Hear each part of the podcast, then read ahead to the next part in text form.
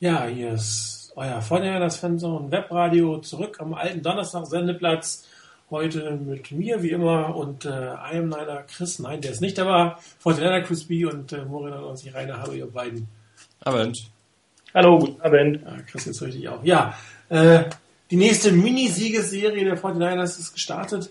Äh, ein Spiel gegen einen Divisionsrivalen, äh, was auch zu Hause immer schwierig ist, auch wenn das Team sicherlich nicht das Beste ist, auf das mal getroffen ist. Und äh, die 49ers haben die Aufgabe doch äh, einigermaßen souverän gelöst, oder Chris? Ja, also meiner Meinung nach souveräner, als ich erwartet habe, muss ich sagen. Ähm, es war ein äh, Spiel, wo die, die 49ers meiner Meinung nach ähm, nie in der Gefahr waren, zumindest hatte ich den Eindruck, nicht in der Gefahr waren zu verlieren. Also ich hatte nicht das Gefühl, dass äh, es äh, eine Situation gab, ähm, bei der man ernsthaft, ja, also zumindest ich ernsthaft äh, ähm, den Eindruck hatte, dass das Spiel kippen könnte. Ähm, ich hatte das Gefühl, dass die 49ers immer ne, noch eine Schippe hätten zulegen können, wenn es, oder zumindest das Spiel kontrollieren können, wenn, wenn es notwendig gewesen wäre. Von daher Steigerung. Ich finde, das Ergebnis war eigentlich auch ähm, knapper, als es ausgesehen hat, weil am Ende die 49ers wirklich schon einen Gang zurückgeschaltet haben. Ja, Rainer, hast du auch das Gefühl gehabt, dass sie es mehr hätten können können, also dass, dass das nicht das volle Potenzial ist, was ausgeschöpft wurde? Also gegen Ende hin auf jeden Fall. Man hört dich nicht, Rainer. Jetzt besser? Ja, super, danke. Okay, gut, also gegen Ende hin auf jeden Fall. Ähm, da spielten doch etliche Backups, da war wirklich die Luft ein Stück weit raus, man hat das ein bisschen ausklingen lassen, hat versucht ein paar Kräfte zu sparen und die Starter nicht unbedingt über Gebühr zu beanspruchen. Ähm, vorher hatte ich den Eindruck, ähnlich wie Chris, dass die Niners das Spiel recht gut unter Kontrolle hatten. Ob sie bei Bedarf wirklich dann noch ein, zwei Gänge hätten hochschalten können, das weiß ich nicht. Das ist, glaube ich, wirklich nur pure Spekulation, ähm, weil hier schlicht und ergreifend ähm, es nicht notwendig war. Man hat nicht gesehen, wie die Niners dann reagieren, wenn sie wirklich stärker unter Druck kommen, sondern sie haben das wirklich souverän von vorne weg gespielt eigentlich, ähm, ohne dass sie jetzt wirklich geglänzt haben.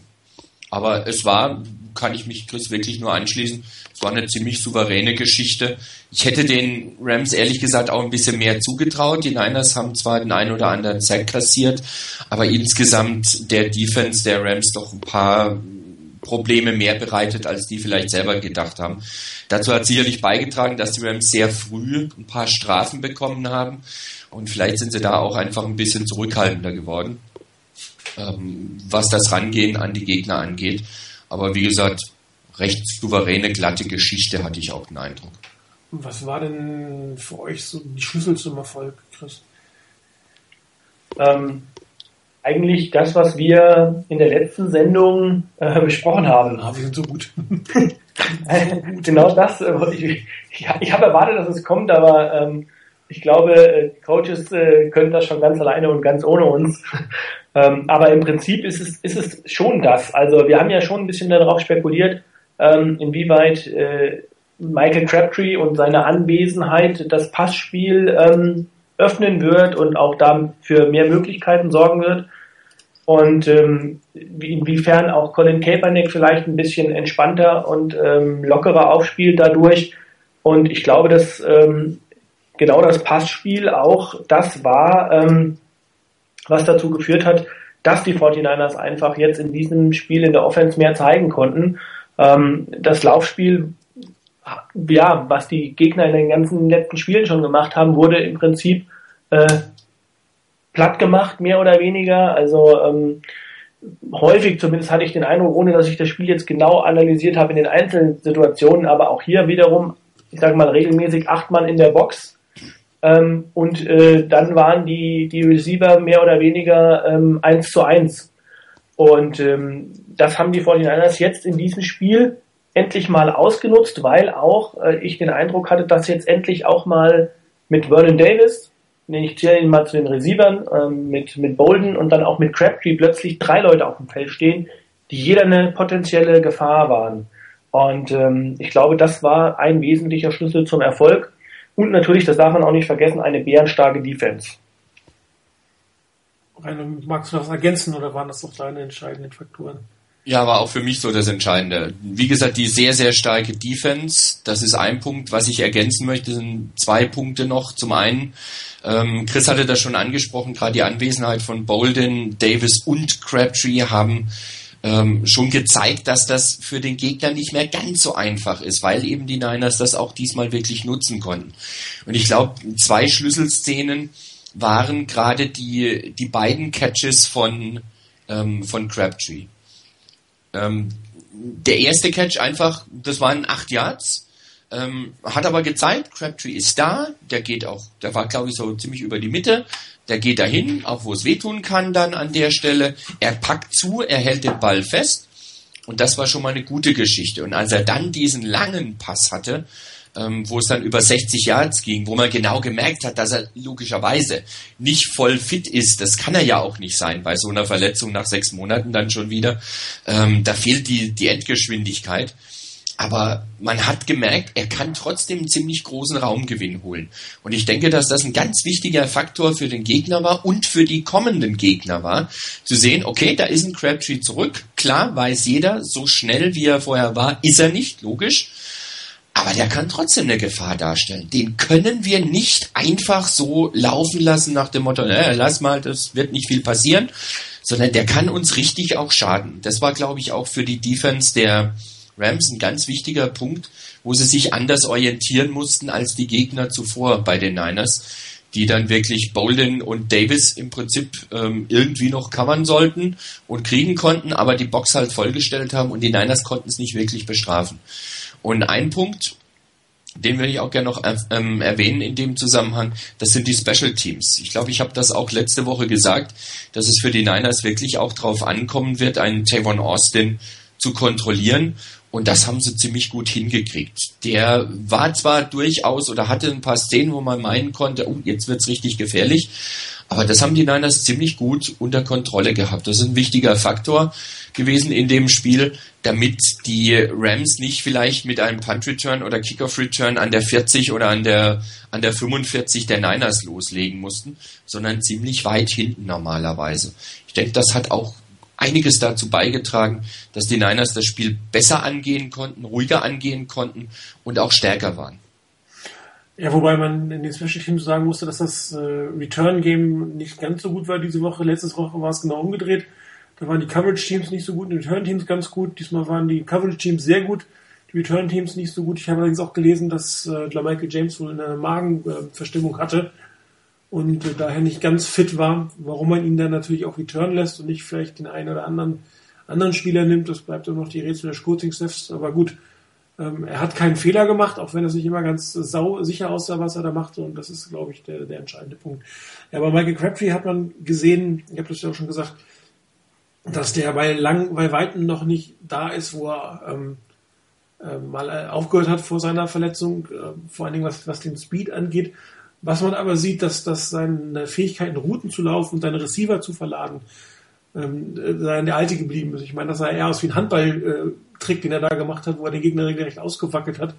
Und äh, wenn der Gegner dann auf dem falschen Fuß steht, dann, dann nimmst du ihm halt die paar Yards ab. Nur äh, läufst natürlich keinem Gegner mehr davon.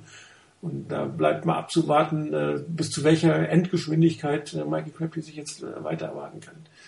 Ähm, an, ansonsten muss man sagen, dass die 49ers ein relativ unspektakuläres Spiel ähm, abgeliefert haben. Äh, jetzt keine wahnsinnigen Highlights abgeliefert haben, aber sie haben konstant ihre Yards gemacht, konstant ihre Punkte gemacht. Die Frage ist natürlich, wie wäre es gelaufen, wenn die Rams nicht gleich am Anfang in den ersten beiden Drives tonnenweise Strafen kassiert hätten. Ob die 49ers dann tatsächlich irgendwie die Punkte, die Field Goals in diesem Fall mal wieder gemacht hätten oder nicht, bleibt mal zu erwarten. Auf der anderen Seite muss Michael Crabtree auch äh, sagen, dass er auch zwei Strafen verursacht hat. Ich wollte ja, dass sich aus diesen langen Situationen äh, herausmanövrieren konnten, was in letzter Zeit auch nicht immer der Fall war. Und das gegen eine Verteidigung, die jetzt ja nicht unbedingt so die schlechtesten sind, außer die Safeties, die hatten wir ja im, äh, letzten, der letzten Woche schon ähm, angesprochen. Was die Rams natürlich ganz gut im Griff hatten, war Colin Kaepernick selber. Hat jetzt als Läufer nicht so die, ähm, den Einfluss gehabt, aber das war in diesem Spiel auch gar nicht notwendig. Das ganze Laufspiel war nicht ganz so toll. Wir haben ja auch heute äh, mal das Special, ein wirkliches Special zum Thema äh, Laufspiele Ich habe ein bisschen was vorbereitet und äh, sind meiner Meinung nach ganz interessante Sachen rausgekommen. Ähm, aber Colin Kaepernick hat äh, seine Wide Receiver, seine Titans gefunden. Und äh, die Fortinanders haben tatsächlich nur das Nötigste machen müssen. Gott sei Dank haben also nicht viel verraten müssen vor dem Spiel gegen, gegen die Seahawks, weil es war ein Must-Win-Game. Wenn es eng gewesen wäre oder man zurückgelegen hätte, dann hätte die Fortinanders wahrscheinlich tief in die Kiste greifen müssen, um alles rauszuholen und dieses Spiel einfach noch zu gewinnen. Und äh, das war Gott sei Dank nicht notwendig, auch durch eine merkwürdige Coaching-Entscheidung von, von Jeff Fischer. Ich habe schon immer mit dem Fake gerechnet, die ganze Zeit bei den Special Teams, aber in der Situation, bei der Länge, ähm, fast an der eigenen Jahr, äh, Endzone, das war schon relativ überraschend. Das habe ich heute auch als Play für die Playanalyse vorbereitet, warum das schiefgegangen ist. Das hat uns im Endeffekt doch den Sieg gebracht. Ähm, ich hoffe halt, dass es nur halbe, halbe Kraft war, mit dem die Fortinanders da aufgelaufen sind. Weil mit der Leistung gewinnen sie natürlich gegen Seattle nicht. Ich glaube, da sind wir uns einig. Also zumindest nicht gegen die, die Seahawks, die am Montag gespielt haben. Ja, wahrscheinlich äh, gegen die wenigsten Seahawks. Vielleicht die Seahawks, wie sie am Anfang gegen Carolina gespielt haben oder bei der Niederlage gegen Indianapolis. Gegen genau, also ich meine, ich wollte gerade sagen, also ich glaube, die, die Seahawks haben auch äh, in, in einigen Spielen schon mal äh, zwei Gesichter gezeigt, ähm, aber ähm, sie haben es halt immer noch rumreißen können. Ich glaube, das ist so der, der wesentliche Gesichtspunkt gewesen dabei. Das ist ja auch die Stärke, ne, dass die sagen, okay, gegen Tampa Bay, ich lieg ewig in drei Tage zurück, habe eigentlich einen Scheißtag und trotzdem kriege ich es irgendwie hin, äh, die Kurve zu kriegen. Und das kann halt nicht jedes Team. Das, das muss man schon, schon sagen.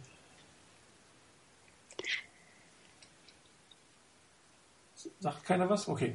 Ähm, da muss ich ja was sagen. Mist. Ja. War doch nichts mehr dazu zu sagen. Das war ein wunderbares Schlusswort eigentlich an der Stelle für den Teil, nicht für das Webradio. Achso, äh, alles klar. Ja, ähm, Offense Line vielleicht nochmal darauf, darauf eingegangen. Äh, uns fehlt jetzt die gesamte linke Seite damit ist auch die rechte Seite ein Stück weit beeinflusst, weil ähm, Alex Boone ja der Haupt äh, auf Left Tackle ist und da von seiner Offenseite, rechten Offense Guard Seite wechseln musste. Das heißt, im Prinzip spielen nur zwei Spieler auf ihrer Stammformation und das sind die vermeintlich schlechtesten äh, vor der O-Line. Beziehungsweise Jonathan Goodwin ist für mich im Moment die absolute Schwachstelle in der Offense Line. Ähm, Alex Boone hat sich ja super geschlagen, muss man sagen, oder? Also dafür, dass man so gegen Jake Long teilweise spielen musste, Hut ab. Also ähm, meiner, meiner Meinung nach war er, ähm, war er, also hat ein super Spiel abgeliefert. Also ich kann mich jetzt nicht an eine Situation erinnern, ähm, wo ich das Gefühl hatte, dass äh, er also vollkommen ähm, überfordert ist oder dass, dass er seinen Gegner nicht im Griff hatte. Also ich glaube allerdings, ich glaube, ähm, Chris Long hat mehr auf der Seite von Anthony Davis gespielt. Mhm. Ähm, ich glaube, er hat mehr gegen, ähm, gegen ähm, Quinn gespielt. Ähm, oder? War das, heißt der Quinn? Ja, doch, doch, genau. ja. Und ähm, von daher, ähm, der hatte allerdings, glaube ich, 13,5 Sacks bisher in der Saison. Und ähm, er ist da im Spiel plötzlich, die Position hat er im Spiel gewechselt und hat das meiner Meinung nach absolut souverän gemeistert.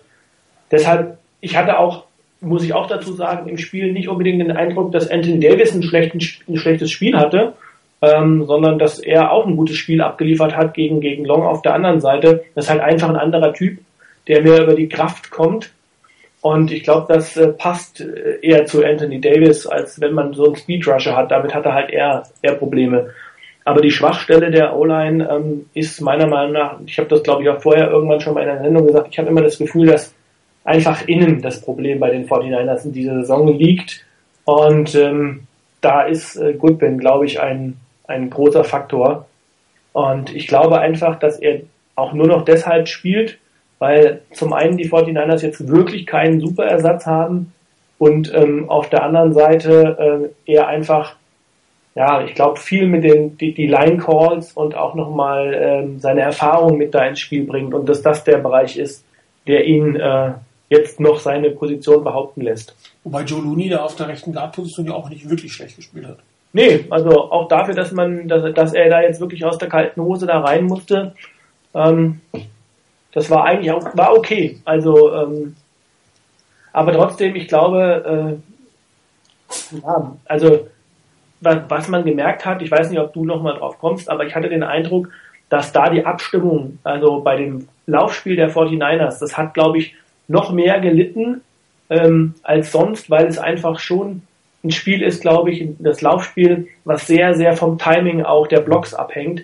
Und da hatte ich so ein bisschen den Eindruck, dass das äh, schwierig war in, in, in der Situation, wo die neuen Leute reinkamen und die Alten eigentlich ihre Positionen verlassen mussten. Ja, vor allem, das ist äh, Alex Boone hat ja die ganze Woche oder die ganze ganze Jahr auf, auf äh, Right Guard trainiert und muss auf einmal die Line Calls für den, für den Left Tackle machen. Das ist natürlich schon eine Umstellung.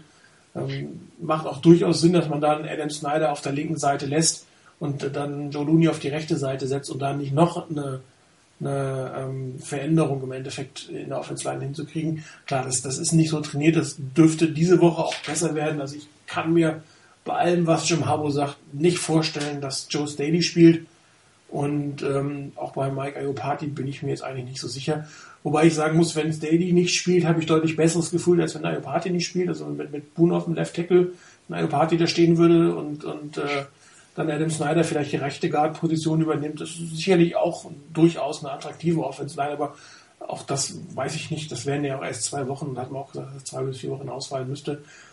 Ähm, allerdings äh, ist es natürlich auch wahnsinnig schwierig gegen die Seahawks eine Defense Line zu spielen. Und da ist die Frage, ob es auch sinnvoll wäre, einen Spieler einzusetzen, der nicht 100% fit ist, ob da nicht der Backup im Endeffekt die bessere Lösung ist. Aber äh, wir werden es nie erfahren, wie es den Spielern wirklich geht. Äh, Jim Harbaugh sagt ja alles und nichts auf äh, den Pressekonferenzen. Er ist ja, ich meine, Bill Belichick sagt da ja schon viel inhaltlich gegen den, was, was man von Jim Harbaugh in den Pressekonferenzen so hört und liest. Das ist wohl wahr. Aber ich meine, gut, ähm, man weiß es ja mittlerweile, wie er ist in den Pressekonferenzen, gerade auch mit den verletzten Spielern und was er dazu sagt oder wie er die Leute einschätzt, von wegen haben sie gut gespielt, haben sie sehr gut gespielt. Also ich glaube, wenn es um seine Spieler geht, gibt es bei Jim Harbour außer ähm, sehr gut und hervorragend und absolute Klasse eigentlich gar kein Vokabular. Das stimmt. Ähm, zumindest nicht in der Öffentlichkeit. Ich würde gerne echt mal Mäuschen spielen. Ähm, ich glaube auch, deswegen, die 49ers waren ja sehr, sehr äh, deutlich, als darum geht, ob sie Hard Knocks machen wollen, dass sie es nicht tun wollen, äh, weil man da tatsächlich das nicht mehr so ganz ähm, rausschneiden oder rausbekommen kann oder aus, außen vor lassen kann, wie man tatsächlich mit den Spielern umgeht. Und ich bin mal gespannt, wie es aussieht. Es gab ja irgendwie jetzt das, äh, die, die Vereinbarung, dass Hard Knocks äh, weiterläuft und äh, dass Teams auch durchaus von der Liga zwangsverpflichtet werden können, Hard Knocks zu nehmen. Und mich persönlich würde natürlich wahnsinnig interessieren, wie die 49ers, wie das bei den 49ers abgeht. Auf der anderen Seite wäre ich auch ganz froh, wenn es nicht die Gegner aussehen, was da passiert. Aber ähm, ich weiß nicht, ob das, ob ihr mal auf Gelegenheit hattet bei, bei Sport US, lief hier Hard Knocks mit den New York Jets und man mhm. lernt schon eine ganze Menge. Also das ist schon echt eine interessante Geschichte, muss man wirklich sagen. Ja, ich habe da letztens mal reingeguckt, also per Zufall, weil ich es gar nicht wusste, dass es kam. Und als ich da per Zufall reingeguckt habe, das war gerade so eine Szene, wo es darum ging, Spielern zu sagen, dass sie ähm, den Cut nicht überstehen, ja. sondern dass man sich von denen trennt. Ich meine, das war schon mal interessant, das zu sehen, wie das da abläuft. So, ähm, ja. Ja, du wirst in 30 Sekunden quasi entlassen, kriegst noch ein ja. Kompliment ja. und wirst entlassen. Also das ist schon echt hart. Also, geh, mal, geh, geh, mal zu dem und dem Coach, bring dein Playbook mit oder bring das iPad mit, wie es heute heißt wahrscheinlich. Und äh, das war's dann. Mhm. Also wie gesagt, ich bin mal gespannt, was kommt. Ich glaube, Jim Harbaugh äh, wird ausrasten, wenn da ein Kamerateam um ihn herum wäre. ja, andere Seite der Linie, Defense Line, ähm, solides Spiel, jetzt nicht ähm, über Leistung gebracht, oder? Mein 3-6 okay, aber äh, so der Mega-Pass-Rush war eigentlich nicht zu erkennen. Ne? Nee, das nicht, aber ich hatte ähm, also bei der Niners D-Line jetzt wirklich den Eindruck, dass zum Beispiel ein ein Justin Smith ähm, gutes Spiel abgeliefert hat. Ähm, auch bei dem einen Sack zum Beispiel einfach seinen Gegenspieler in Clemens reingeschoben hat. Ähm, ich fand auch, dass ähm, ein Tony Gerard Eddy das eine oder andere richtig gute Play hatte. Er, bei einem Play kann ich mich dran erinnern, da war er wirklich an der Line of Scrimmage, aber rüber fast an der Außenlinie, wo er noch einen Spieler geholt hat und gestoppt hat ohne dass der Großraumgewinn machen konnte. Also das war schon eine sehr solide Performance, wie ich finde, ohne dass es jetzt sagen würde, das war jetzt das Highlight der Saison. Übrigens könnt ihr schon mal darauf einstellen, dass ich bei den Awards für Favorite Player of the Year äh, hart um Tony Gerard Eddy kämpfen werde. Absolut. Also da äh, würdest du auch meine Unterstützung haben. Ich finde, es ist einer der, der, also wenn ich jetzt nochmal gucken dürfte, wahrscheinlich eine der Überraschungen überhaupt äh, der Saison, finde ich. Es hat sich früh angedeutet, finde ich, weil er hat ähm, schon relativ, äh, auch, auch schon in den, finde ich, in den ähm, Preseason Games schon gezeigt, äh, dass da mit etwas zu rechnen ist. Nur wusste man da noch nicht so genau, war das jetzt äh, Preseason und äh, den weniger guten Gegnern geschuldet oder ähm, ist es wirklich einer, der hier wirklich konstant eine Leistungssteigerung hinlegt? Also von daher, ich finde, er hat wieder ein super Spiel gemacht und ähm, ist auch jetzt einer, den man ganz ohne Probleme in die Defensive Line Rotation reinbringen kann. Wird spannend nächstes Jahr auf der, aus der Nose Tackle Position. Absolut. Und äh, ich meine, guck mal, äh, dann kommt noch äh, Ian Williams zurück. Genau. Und nächstes Jahr dann auch möglicherweise die beiden, die Rookies, die eigentlich, was ja äh, den 49ers auch immer entgegenkommt, äh, die, die sie nicht spielen lassen müssen, sondern die sie erstmal lernen und äh, ähm, sich entwickeln lassen können im ersten Jahr. Und ähm, dann auch noch die Situation mit den Verletzungen. Also das wird eine interessante Kiste nächstes Jahr. Also ähm, ja, vor allem, wenn da nochmal so irgendwie acht Picks dazukommen. Ja, also, auch garantiert auch ein D-Liner dabei sein wird. Also das ist schon. Das, das ähm, ist aber auch, ich meine, das, das werden wir wahrscheinlich irgendwann später nochmal besprechen, aber ähm, ich glaube, es wird aber auch viele Veränderungen geben bei den 49ers. Absolut, auch muss da. es. Also, weil äh, die Salary Cap gibt es einfach nicht, nicht mehr her und man wird sich entscheiden müssen, welche Spieler man behält und welche man nicht behalten kann, einfach weil es nicht bezahlbar ist. Ähm, aber wie gesagt, ich fand das Besondere an der D-Line eigentlich oder an der Defense als solches, äh, dass sie das zuletzt sehr, sehr starke Laufspiel der Rams eigentlich komplett aus dem Spiel genommen haben. Also ähm, ich kann mir auch vorstellen, dass das der Plan war, dass man wirklich sagt, okay, äh, Stacy hat eigentlich, er hat ja gar nichts zeigen können. Ich weiß nicht, kann mich jetzt spontan nicht daran erinnern, ob es irgendwelche äh, großartigen Läufe von ihm sind mir nicht in Erinnerung. Längster für elf Yards. Ja, also. Yards in Summe. Und, ähm, und wenn man mal guckt, ich weiß nicht, in den Spielen vorher hat er mehr, also konstant über 100, 150 Yards, ich glaube einmal sogar über 200. Ähm, und man hat eigentlich die Rams dazu gezwungen zu werfen. Und ähm, das hat nicht funktioniert. Also von daher war das eine sehr gute, solide Leistung der Defense. Wobei auch mit dieser Leistung wird man gegen Seattle nicht ähm, wirklich weit kommen, glaube ich. Da fehlt noch mal ein bisschen, also da fehlt ein bisschen der Pass definitiv. Und äh, man wird auch, glaube ich, ein paar Probleme mit Marshall Lynch bekommen. Also gerade das Laufspiel durch die Mitte ähm, ist etwas schwächer geworden im, im Verlauf der Saison, habe ich so den Eindruck. Also dass man, ja, das sind ja irgendwie von, von drei ähm, als Rushing Defense auf, auf sieben oder acht abgefallen. Äh, also da haben schon die einen oder anderen Gegner jetzt eine Möglichkeit gefunden. Ich glaube, ich, ich glaube schon, dass ähm, ich ist zumindest mein Eindruck, dass die, die 49ers auch von ihrer Formation her einfach, ähm, äh, ich sage jetzt mal, etwas leichter spielen ähm, als, als früher. Und ähm, dafür aber mehr beweglich sind und ähm, einfach vielleicht ein bisschen den Fokus weggenommen haben von den äh, von dieser wirklich klassischen Base-Formation hin zu ähm, zu den äh, mehr Situationen, ähm, wo es darum geht, den Pass zu unterbinden. Deshalb finde ich auch, haben die 49ers ja in der Saison eine äh, wirklich beachtliche Steigerung in der Pass-Defense hingelegt, die nicht nur an den unseren hervorragenden Cornerbacks liegt, sondern meiner Meinung nach natürlich auch an der Defensive Line und an den Linebackern, also an der Front Seven, die natürlich auch entsprechend Druck machen müssen. Wo, wobei die Defense Backs äh, relativ gut zurzeit spielen. Wir hatten sie auch schon mal in der Kritik. Ähm, klar, ähm, Rogers ist halt einfach mal lahm, da muss man durch. Aber Main Bock spielt wirklich sehr gut. Eric Wright hat ein gutes Spiel abgeliefert. Ähm, klar, auch da ist natürlich noch äh, die Steigerung notwendig gegen, gegen die Seahawks. Aber die Defense Backs machen im Moment einen ganz ordentlichen Job, vor allen Dingen, weil, weil sie auch die Abstimmung meiner Meinung nach sehr gut stimmt. Also man sieht sehr wenig äh, Fehler bei den Übergaben oder wo einer völlig falsch steht, auch in, in, Zusammenarbeit mit den Safeties. Da ist eine relativ ähm, solide äh, Mannschaft hinten entstanden. Klar, nicht die beste Liga, aber äh, besser als ich noch am Anfang, ähm, ehrlich gesagt, äh, befürchtet hatte. Das finde ich auch. Also gerade ähm, klar gegen absolute Top-Offenses ähm, musste erstmal abwarten, wie das dann aussieht, wenn da auch mehr mit mit ähm, mit Receivern kommt, die wirklich stark sind. Ähm, das muss man erstmal angucken. Die Receiver der Rams haben den Niners ja auch ein bisschen geholfen, weil da doch der eine oder andere Ball vielleicht ohne ganz große Bedrängnis auch nicht gefangen wurde. Ähm, aber gerade das, was du gemeint hast, von wegen der Abstimmung zwischen den zwischen den Defensive Backs, ähm, ist mir auch aufgefallen. Irgendwo diese, diesen Lapsus, den es häufiger mal gab, letzte Saison mit der Sean Golson, der dann ein bisschen zu viel gewollt hat an irgendeiner Stelle und plötzlich gab es eine Riesenlücke. Zwar Monster-Hits teilweise gesetzt, aber dafür halt auch Monster-Lücken gelassen.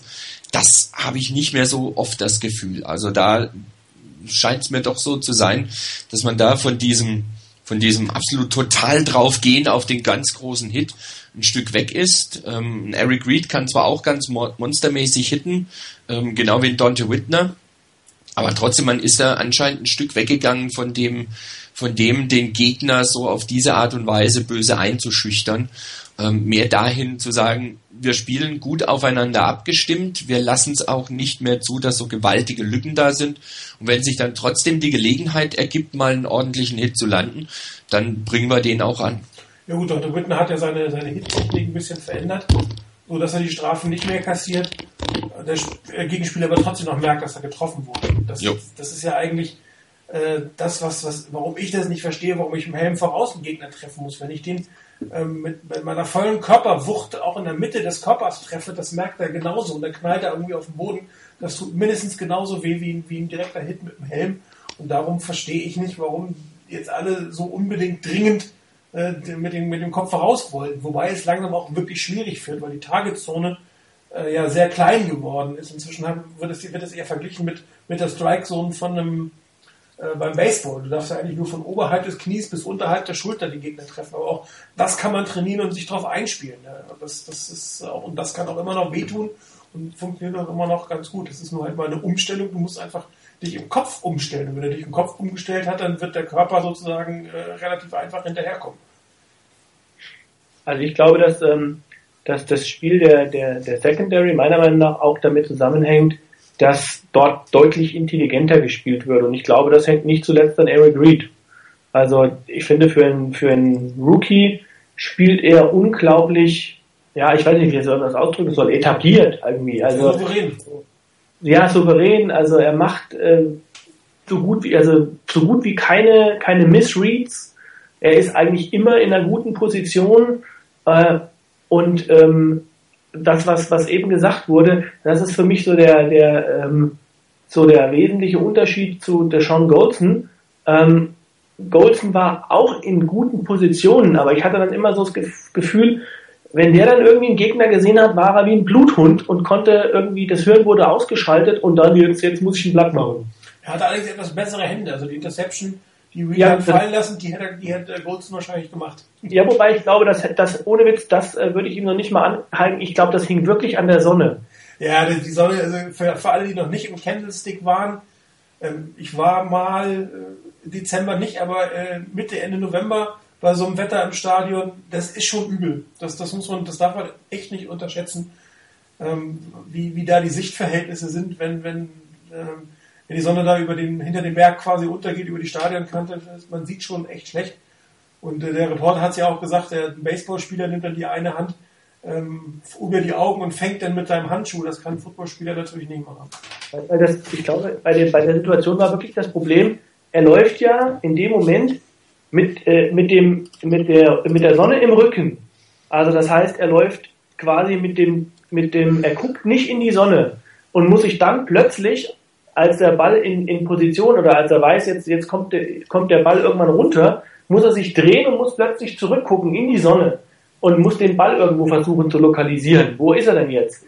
Und das, glaube ich, war irgendwie, äh, also ich glaube, das könnte das Problem gewesen sein, wenn dann der Ball irgendwo gerade so runterfällt, dass er durch, den, durch das Sonnenlicht fällt, hast du ihn verloren und äh, in der Sekunde ist er nicht da und dann kann schon sein, dass der Ball auf dem Boden liegt. Dann hast du schon verloren.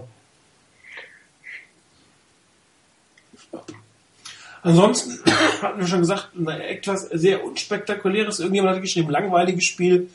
Muss es aber auch mal geben in der Saison, wenn es jedes Spiel so sein würde, hätte ich glaube ich auch irgendwann die Nase voll vom Football, aber ähm, ich glaube schon, dass die nächsten Spiele durchaus, Entschuldigung, ähm, etwas herausfordernder, spannender werden. Ähm, die Fortinanders äh, sind, glaube ich, in erster Linie darauf bedacht gewesen, dieses Spiel einigermaßen sicher nach Hause zu gehen, sich nicht zu verletzen und ähm, fit gegen die Seahawks anzutreten. Jetzt muss mal einer von euch kurz irgendwas erzählen. Ich muss mal was trinken, weil sonst huste ich euch hier voll.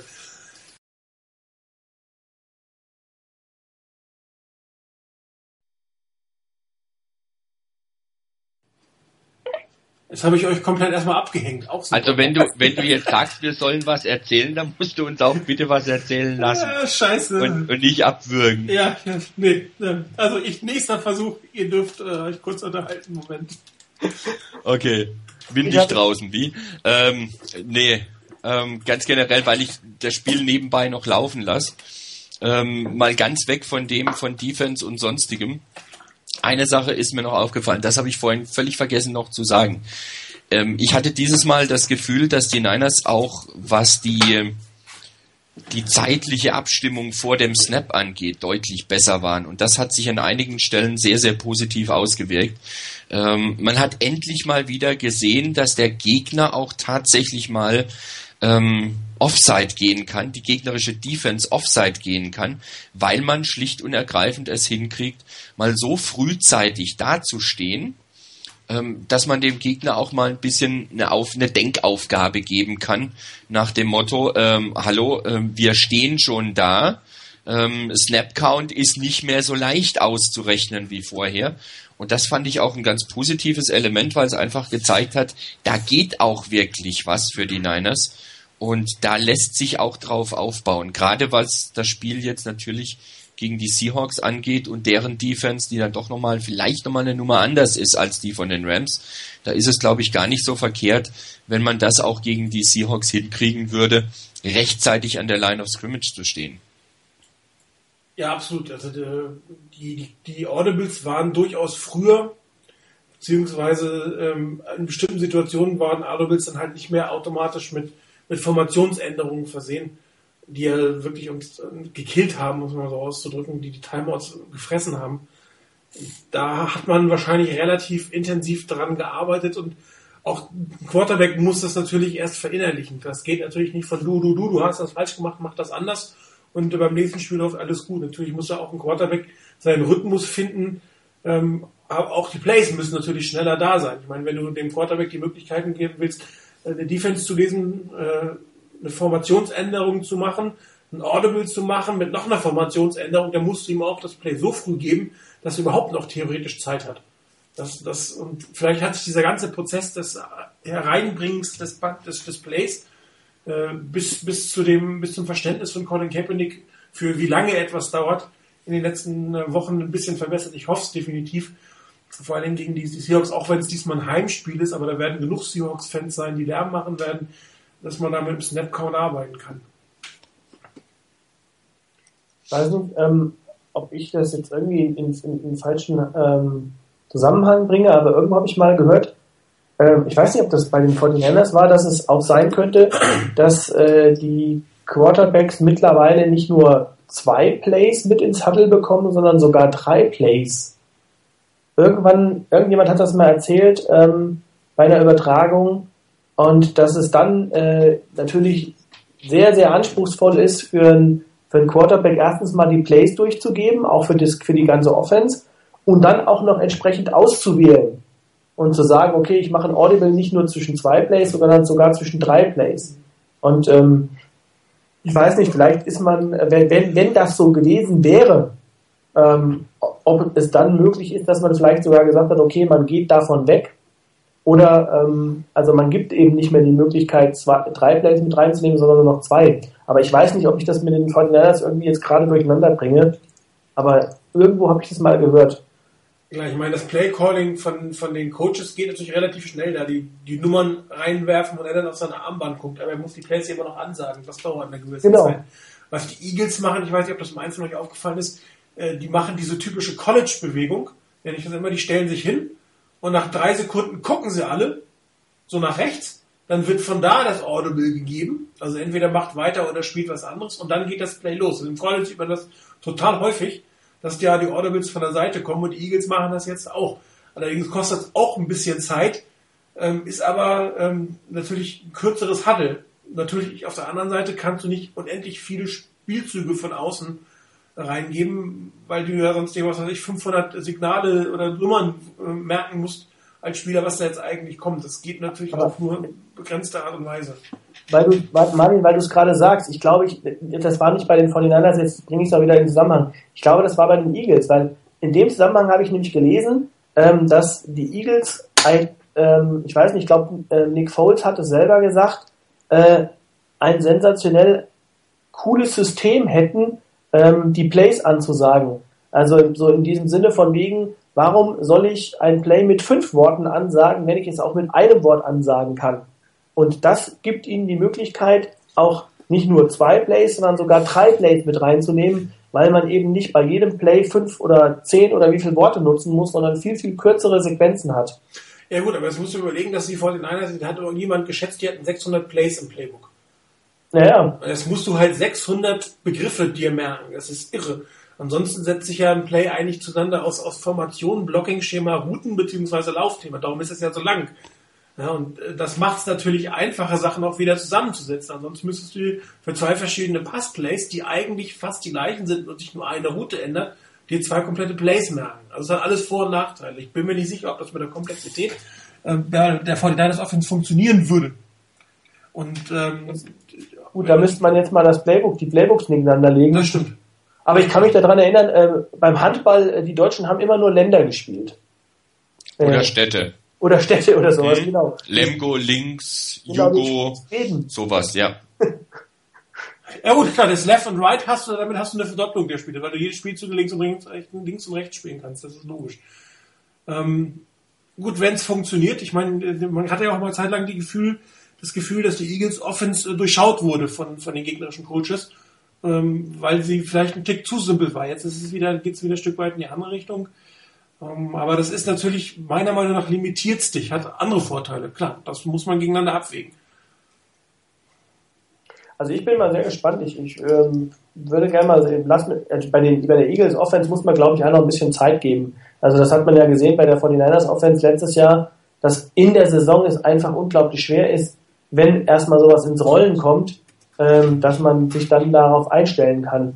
Und wenn die Eagles jetzt möglicherweise die Offense verinnerlicht haben und jetzt sie ins Rollen kommen, dann kann es halt auch sein, dass die Gegner ein paar äh, ein bisschen brauchen, um sich darauf einzustellen. Also ich glaube, da muss man auch mal ein, zwei Jahre abwarten, um sich ein äh, wirklich ein endgültiges Bild dann darüber machen zu können. Äh, wenn man das Callsheet von Chip Kelly sieht, der hat auf der anderen Seite ein grünes und ein rotes, äh, grünes und gelbes äh, Symbol immer. Kann, ich, die zeigen leider die Sideline nie, das ist sehr ärgerlich. Ich habe das Gefühl, dass das irgendwie dann, dass er damit dann das Signal gibt, äh, ob das Play bleibt oder ob das verändert wird. Da steht allerdings auch nicht so viel drauf. Es kann natürlich sein, dass dem tatsächlich zwei oder drei Plays ins Huddle gegeben werden relativ kurz, wie du es gerade sagtest, und dass sie dann quasi über die Schilder nur eins bestätigen, also welches von den dreien oder zweien dann tatsächlich gespielt wird. Aber dazu sieht man Chip Kelly natürlich zu wenig. Und äh, mich würde es zwar interessieren, aber das ist mir jetzt nicht wert, nach Philadelphia zu fliegen und mir ein Eagles-Spiel anzugucken. und da die auch nicht nach London kommen nächstes Jahr, das wäre ja tatsächlich mal eine Reise wert.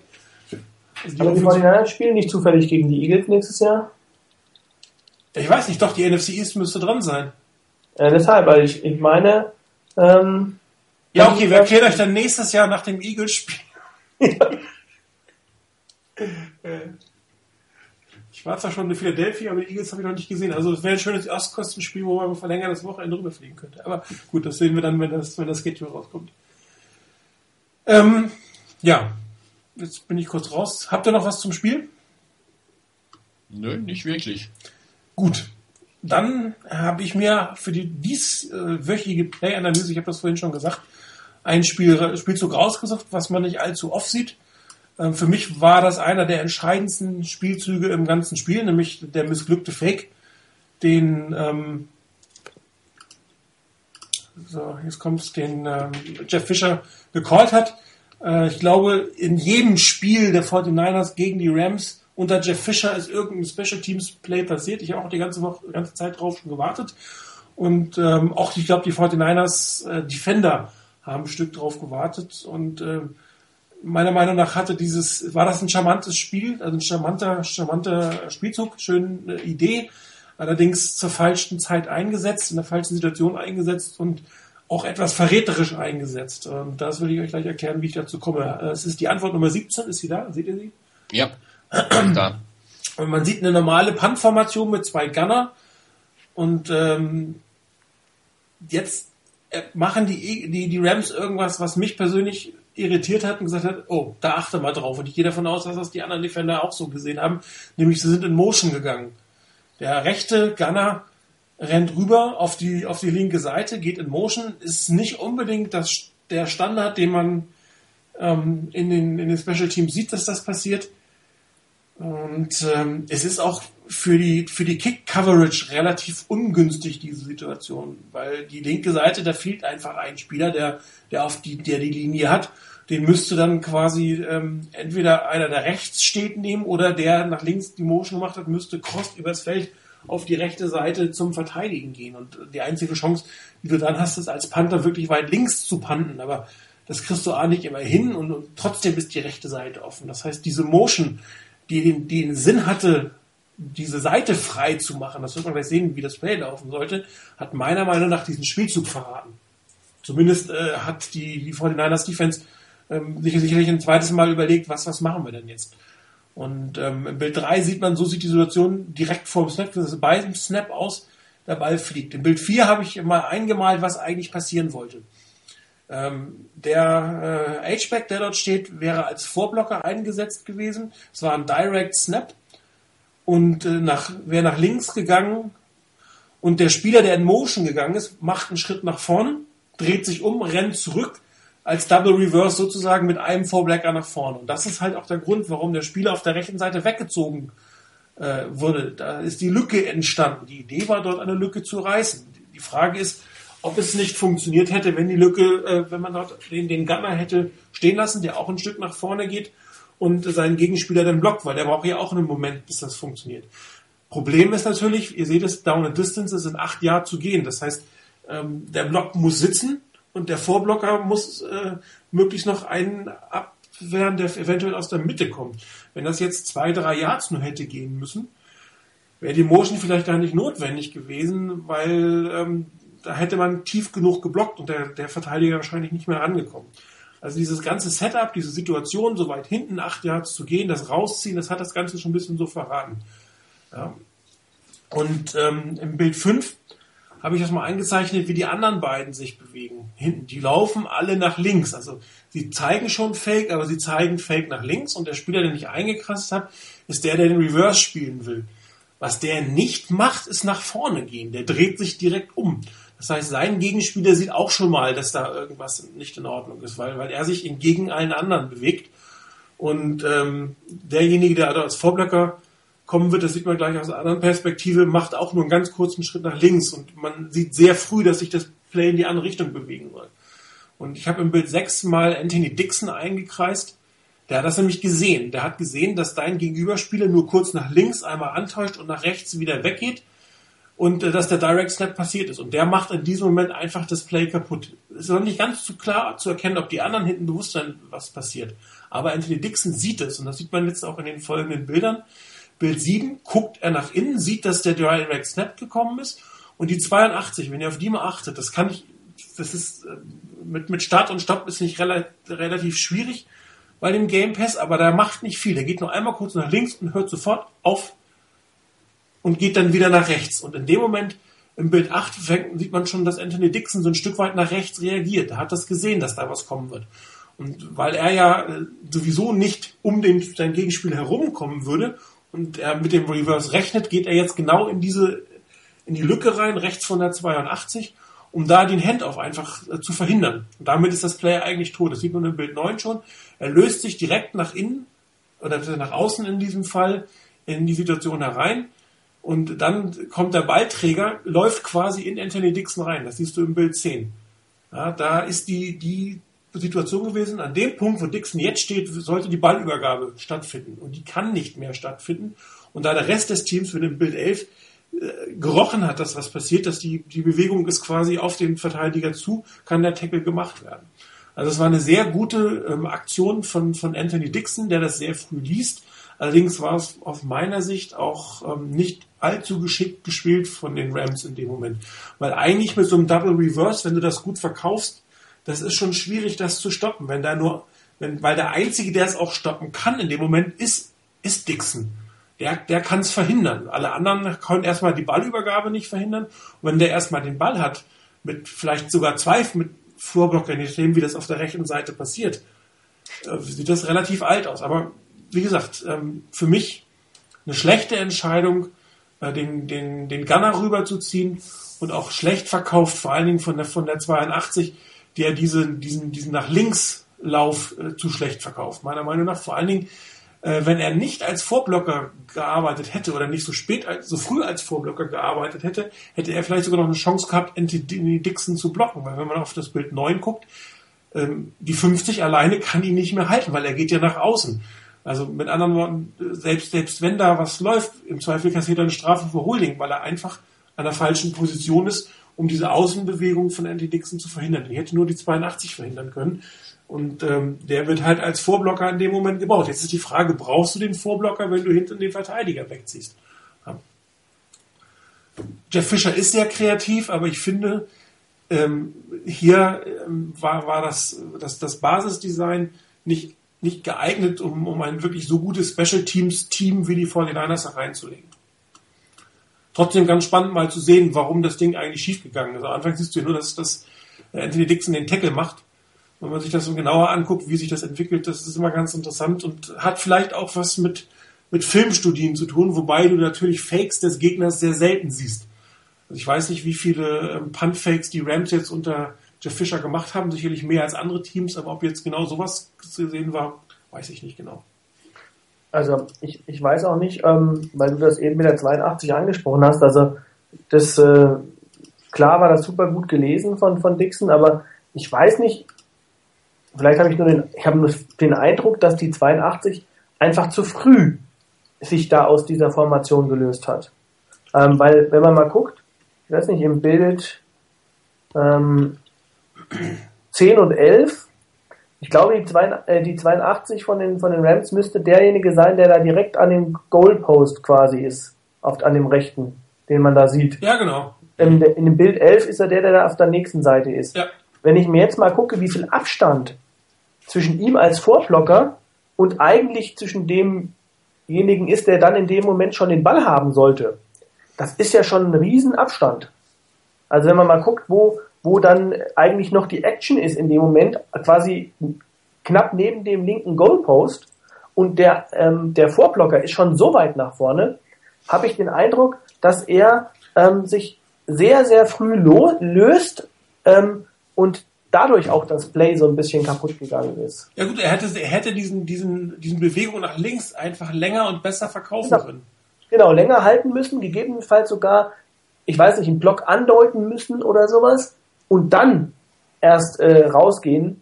Und ähm, ich glaube, dann wäre das äh, Play wirklich viel, viel erfolgsversprechender gewesen. Dann hätte Dixon zum einen nicht die Möglichkeit gehabt, da in diese Lücke direkt reinzuschießen, auch wenn er es gesehen hat, ähm, weil dann einfach da noch ein Spieler steht. Und ähm, ich glaube, es wäre immer noch genug Zeit gewesen, um als Vorblocker zu agieren. Genau, das, das sehe ich auch so. Ja, der spielt da eher, also der mit der 82 spielt da eher vor Vorblocker. Nach dem Motto ganz weit vorne und hinten dran muss noch jemand kommen, der dann irgendeinen anderen Spieler übernimmt. Ähm, der hat da auch in dem Moment, wenn du guckst auf dem Bild 11, wo der hinguckt, ähm, der guckt überhaupt nicht darauf wirklich, so habe ich den Eindruck, was die Niners da machen. Der realisiert anscheinend noch gar nicht, dass die Niners da wirklich auf dem Weg sind zum Ball und dass da eine Riesenlücke da ist. Hätte er das vorher schon registriert, dass die Niners gar nicht mehr auf ihn gucken, sondern ihn einfach laufen lassen, dann hätte er vielleicht auch noch mal ein bisschen was machen können. Aber so war er definitiv viel zu früh dran. Es war halt also, halt schwer. Ne? Das ist natürlich ein absolutes ja. Timing-Play, was da kommt. Und wenn er zu spät, ich meine, er ist ja langsamer als der hinter ihm kommende. Und wenn er zu spät rausgeht, dann ist er kein Vorblocker mehr, sondern läuft seinem eigenen Spieler hinterher. Also das, das, da ist schon vom Timing her ist das relativ genau überlegt. Nämlich man, wie gesagt, in Bild 9, da wo Anthony Dixon steht, an der Position, da sollte der Handoff eigentlich, ja, da werden die beiden sich treffen. Und die werden jetzt beide nach hinten gedrückt. Und dadurch, dass beide nach hinten gedrückt werden, ist, ist der Abstand zur 82 nochmal ein Stück weit größer. Ich bin mir gar nicht sicher, ob man ihm da noch den, den, den, den Vorwurf machen kann. Ich glaube, er hat am Anfang, also das Verkaufen des Plays, das hat er zu schnell gemacht. Als er sich entschieden hatte, quasi, oder als er seinen, seinen Weg als Vorblocker aufgenommen hat, da muss er gehen, weil er kann nicht zurückgucken. Dann bleibt er stehen. Ja. Also ich glaube, ich glaube jetzt, die Situation, die sich entwickelt im Bild 7 und 8, im Bild 7 sieht man noch, wie er nach, nach vorne in Richtung Dixon geht. Ja. Und in dem Bild 8, da ist er ja noch, äh, ja, ich würde mal sagen, so zwei, drei Yards von Dixon entfernt. Da bricht er die Bewegung ja schon ab. Genau. Und ich glaube, das war zu früh. Richtig. Er hat, er hat zu spät, zu früh verkauft. Also nicht lang genug verkauft. Weil, ähm, also die, die Situation, ich, ich bin mir auch nicht sicher, ich, ich glaube ja, ähm, der muss auch gar nicht lange als Vorblocker agieren. Weil in der Regel, wenn, wenn das Play durchgelaufen wäre und ich gucke mir Bild 11 an, ähm, da ist ja maximal wahrscheinlich noch einer, der ihm im Weg steht und dann reden wir nicht im Weg zum First Down, sondern wahrscheinlich äh, der im Weg steht zum Touchdown. Ja gut, er muss den, ich weiß gar nicht, wer das ist, aber das ist, glaube ich, Alan Smith ist das, der da rechts außen steht. Den muss er noch wegblocken. Weil seine Ja. anderen Leute nach innen blocken. Auf Bild 9 siehst du das ganz rechts. Das müsste Alan Smith sein. So, und den, den Block muss er setzen. Also zumindest muss er ihn aufhalten, weil sonst macht er das Play kaputt. Dafür ist, ist der Vorblocker da. Und danach hast du recht. Wenn er an dem vorbei ist, dann ist es ein Touchdown. Dann ist das ein Touchdown. Ja, absolut. Zumal ja auch die ähm, 49ers Verteidiger hinten eher nach innen jetzt reagieren und ähm, da wahrscheinlich hinten, gut, wenn irgendeiner sich schnell genug umgedreht hätte, hätte er ihn vielleicht noch erlaufen können. Aber eigentlich ist Alden Smith derjenige, der hinten da, da das herum verhindern kann. So, und da muss der Block, er muss ja nicht mal groß blocken, er muss ihn ja nur aufhalten, darf er nicht tackeln, er muss ja nicht irgendwie zu Boden gehen. Ja. Ja, also wie gesagt, das ist äh, mal ein Special Teams Play. Ich weiß gar nicht, ob wir jemals ein Special Teams Play hatten. Doch, ich glaube, wir hatten mal einen geblockten Punt oder so, hab ich vor zwei Jahren, drei Jahren mal gemacht. Aber es ist auch immer wieder ganz interessant, Special Teams zu sehen. Äh, wie, wie gesagt, ähm, für mich ist es schlecht verkauft durch die Motion, ähm, weil den Gunner da wegziehen mit einem Returner wie Michael James da hinten, der doch verdammt schnell ist, ist eigentlich eine etwas komische Situation. Ja gut, dürfen sie gerne öfters so machen. Wenn sie so eindeutig klar. bringen, dass die Niners darauf reagieren können, gerne wieder. Ich weiß gar nicht, letztes Jahr hatten die auch ein Fake, glaube ich. Vielleicht kann ich mir den nochmal angucken, hätte ich mal machen sollen. Egal, jetzt ist zu spät, jetzt haben wir den gemacht. Ja, dann würde ich das sagen, das war's zum, zum, zum Rams-Spiel, zu dem eigentlichen Punkt. Wir haben ja jetzt noch ein Stück weiter Rams-Spiel und zwar wollte ich nochmal speziell auf die Run-Defense eingehen. Wir hatten ja ähm, sehr viel im Forum, wenn ihr das verfolgt habt, die Diskussion, acht Mann in the Box, äh, darum funktioniert das Laufspiel nicht. Ähm, ich habe mir mal den Spaß gemacht, äh, mir alle, tatsächlich alle Running Games, äh, alle Laufspiele im, im Detail anzugucken. Ich habe jetzt ein paar rausgenommen, es sind glaube ich elf oder so. Ja, elf. Ähm, und habe mal äh, immer nur die Situation des Snaps quasi in dem Screenshot ähm, festgehalten und äh, die Coverage eingezeichnet, die sich dann nach dem Snap entwickelt hat. Es ist ja nicht sinnvoll zu schauen, was war vor dem Snap, sondern wie hat sich die Coverage ähm, im Spiel entwickelt und äh, die gelbe Zahl gibt an, was dieses Play gebracht hat. So, und wenn ihr euch das jetzt mal anguckt, das Bild Nummer 1, seht ihr es? Das ist äh, Antwort 19. Ja. Da stehen rein rechnerisch nur sieben Mann in der Box, weil der Safety auf der rechten Seite, der relativ dicht dran steht, ist auf Vernon Davis abgestellt. Das sieht man, wenn das Play losläuft, dass der erstmal eine Bewegung nach hinten macht, um ähm, die Coverage äh, für, für Vernon Davis zu machen. Also das ist eine sehr, sehr klassische Situation. Eins zu eins vorne, also eine Cover One quasi. Vorne dreimal Manndeckung, hinten ein Safety, der absichert und sieben Mann gegen den Lauf. Also obwohl der vorne steht, ist der kein Achtermann in der Box, weil seine Verteidigungsaufgabe eine andere ist.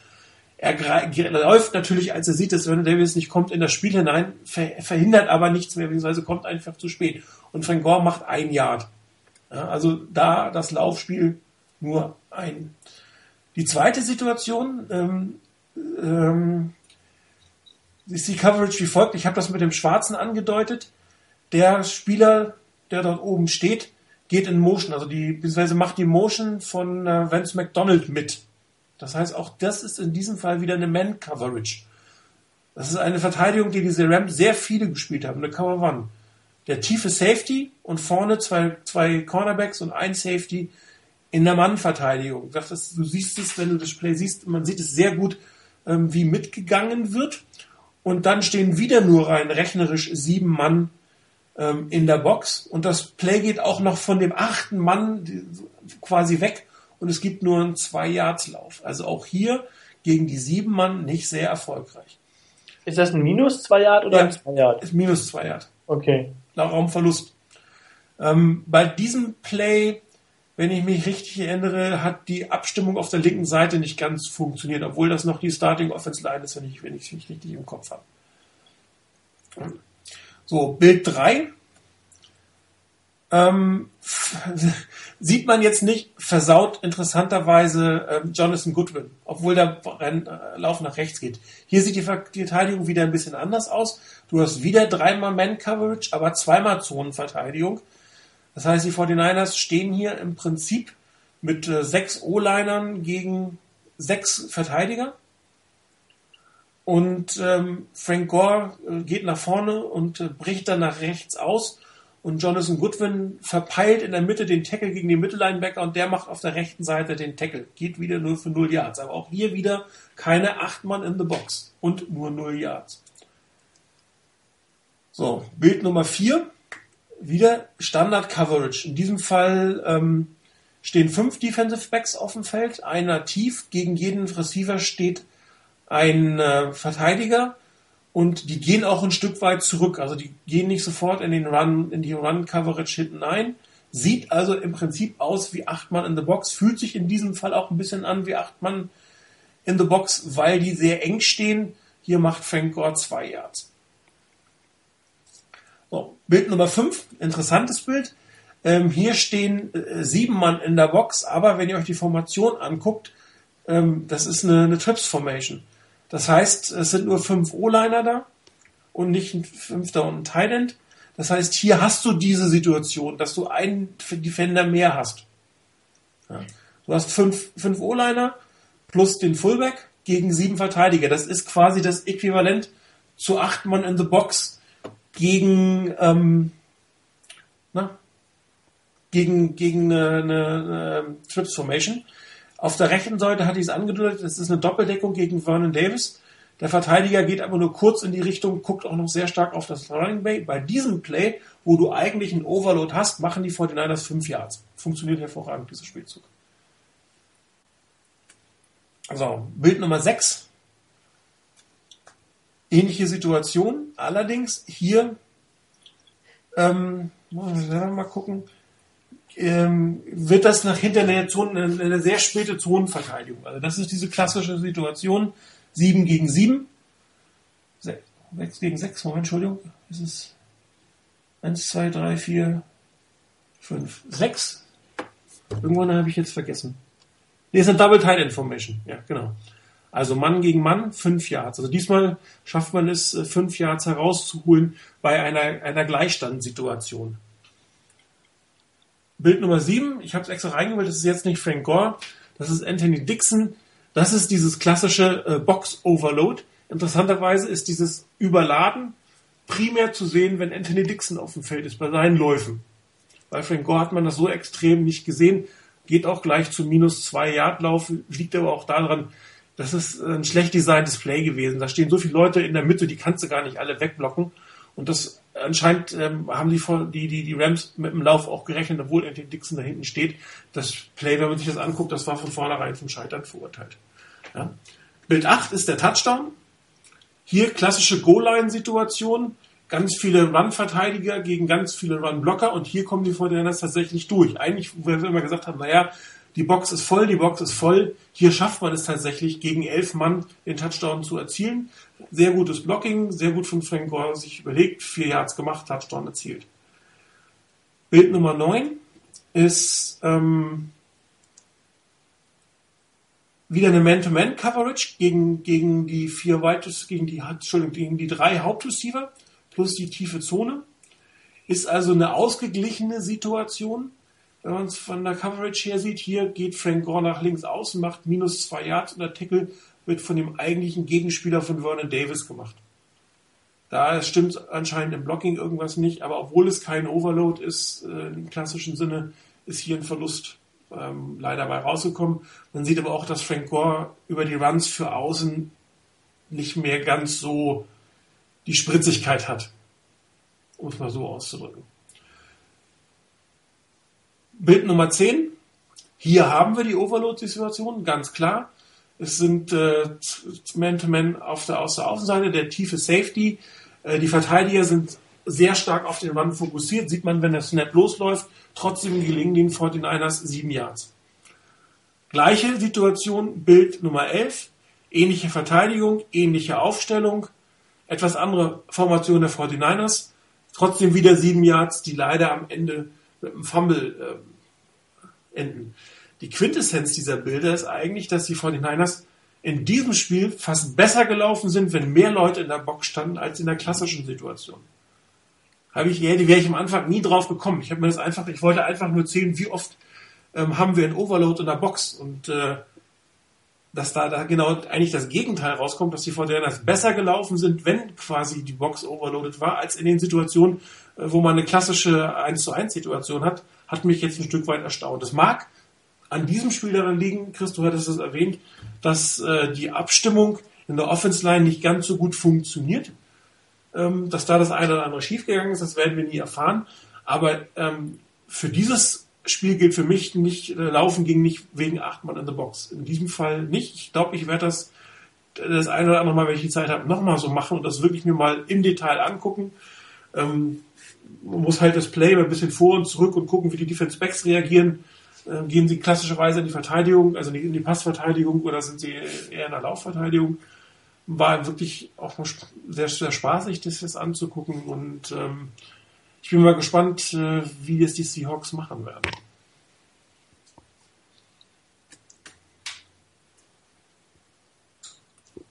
Erschlagen. Okay. nee, aber war auch, auch für mich jetzt ein bisschen überraschend, weil ich hatte auch den Eindruck, dass da doch häufiger ein paar mehr in der Box standen und dass deshalb das nicht hing. Das jetzt aber mal zu sehen, dass das gar nicht wirklich so war, schon eine interessante Geschichte. Soll man ja, vielleicht wirklich mal drauf achten. Was natürlich auffällt, ist, dass die Safeties sehr weit vorne gezogen, nach vorne ähm, sind. Darum fällt, sieht das sehr stark nach, ich mache diese 8 Mann in the Box aus, aber wenn du dir den wirklich anguckst, wie der, wie der, wie der Safety, also das zweite Safety in dem Moment, wie sein Assignment ist, und wenn du dir auch überlegst, wie die Routen von, von Vernon Davis sind, macht das auch durchaus Sinn, dass er da steht, weil äh, ich nehme jetzt mal das Bild Nummer 5. Ähm, das wäre jetzt eine klassische Situation, wo Vernon Davis quasi äh, auf diese weiße Linie des Verteidigers läuft, also so eine, so eine Innenroute läuft. Und die kannst du natürlich nur verteidigen, wenn du da irgendwo stehst.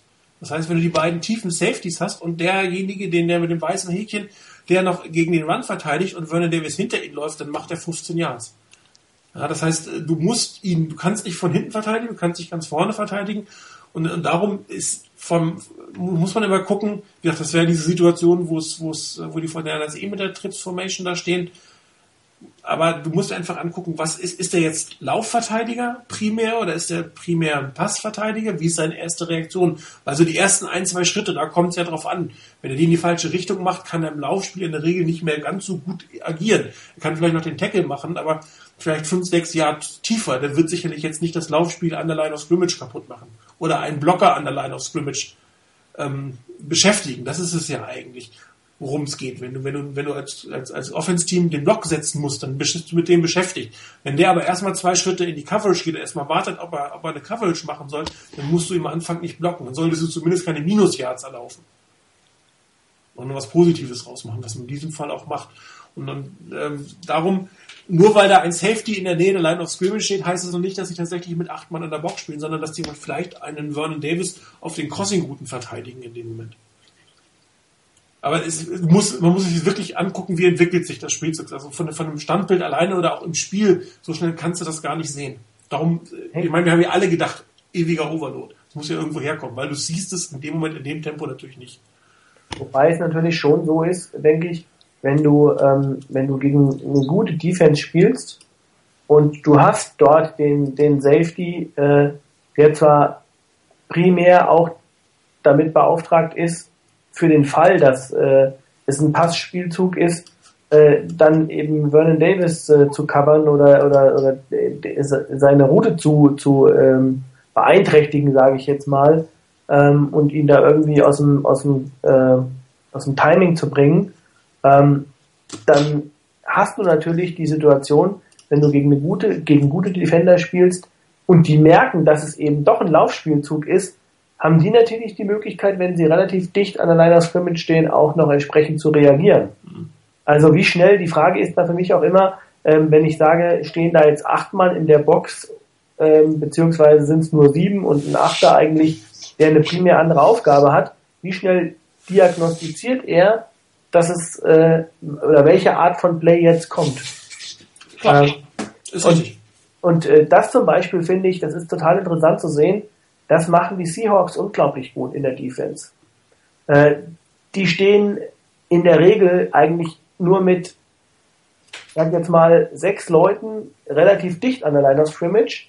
Ähm, oder wenn sie mit sieben sogar Leuten an der Line of Scrimmage stehen, äh, dann haben sie, sind sie trotzdem in der Lage, wenn ähm, das, das Spielzug sich anders entwickelt, sind sie unglaublich schnell und reagieren unglaublich gut sowohl was die Safeties angeht, wenn die nach vorne müssen. Also ich habe äh, in dem Spiel gegen die Saints äh, ein paar Spielzüge gesehen, äh, was schon Wahnsinn war, wie schnell dort Earl Thomas reagiert. Äh, wie schnell der von seiner tiefen Position dann plötzlich merkt, oh, ist ein Laufspielzug und wie schnell der an der Line of Scrimmage ist. Das ist schon echt phänomenal, muss ich sagen. Also das hängt natürlich sehr stark von der Qualität der einzelnen Spieler ab. Ja, dafür sind wir, glaube ich, eine gute, Überleitung zum, äh, zum Seahawks-Spiel.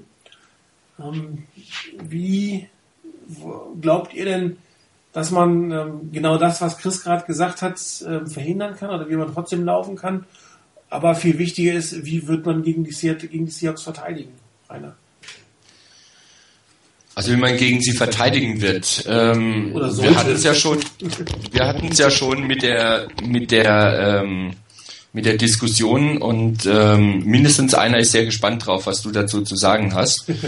ähm, also ich persönlich würde auch jetzt nicht äh, sagen, ähm, man muss sich in erster Linie drum kümmern, was Wilson macht und, und auf ihn allein gehen und alles andere vernachlässigen. Ich glaube, da tut man sich keinen Gefallen, auch mit einem zu starken Pass Rush mit, mit fünf oder gar sechs Mann. Das äh, wird ziemlich gut bestraft. Also Russell Wilson ist da absolut in der Lage dazu, daraus noch wirklich ein gutes Play zu machen. Er hat Receiver, die zupacken können. Er hat ähm, Leute, die für ihn blocken können. Er hat äh, mit Marshawn Lynch einen klasse Running Back. Ich glaube, dass das eine große Gefahr birgt, dass man wirklich bestraft wird.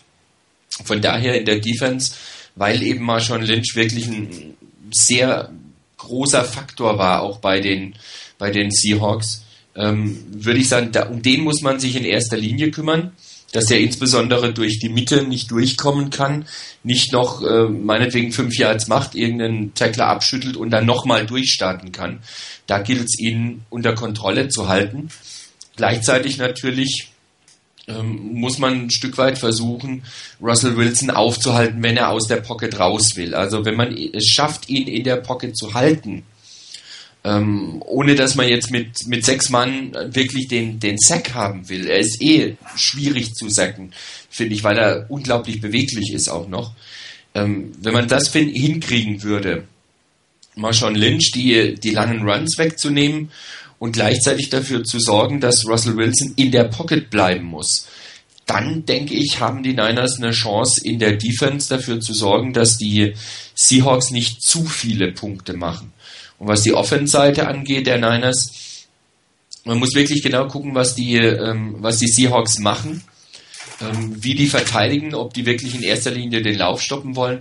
Und es muss klappen, über den Pass zu gehen. Und gerade diese Plays auch auf Michael Crabtree haben gezeigt, dass er vielleicht nicht der ganz große Faktor ist, aber ein Faktor, den du nicht unterschätzen darfst und den auch die Seahawks nicht unterschätzen dürfen. Und wenn man das hinkriegt, dann mit drei fähigen Receivern, wenn man Davis mit dazu zählt, anzutreten, vielleicht auch einen Mario Manningham mit einbeziehen kann und vielleicht sogar mal auch nicht nur ähm, Bruce Miller, sondern auch ähm, vielleicht Frank Gore meinetwegen aus dem Backfield mit einem Pass zu bedienen, dann hat man, glaube ich, die gute Chance, auch gegen eine sehr starke Seattle Defense was zu holen, wenn man sie auf dem falschen Fuß erwischt. Ähm, dazu dürfen aber, glaube ich, die Niners nicht überkreativ werden. Also nach dem Motto, jetzt müssen wir erst recht ganz, ganz schlau spielen und, und ganz, ganz tolle Sachen machen, sondern sie sollen ihre Play spielen, die sie können. Ähm, sie müssen über den Pass kommen, denke ich, weil den Lauf werden ihnen die, werden ihnen die Seahawks wirklich versuchen zuzustellen. Und sie müssen bestraft werden dafür. wenn das gelingt, sie über den Pass zu bestrafen, dann sind auch wieder die Lücken für den Lauf da.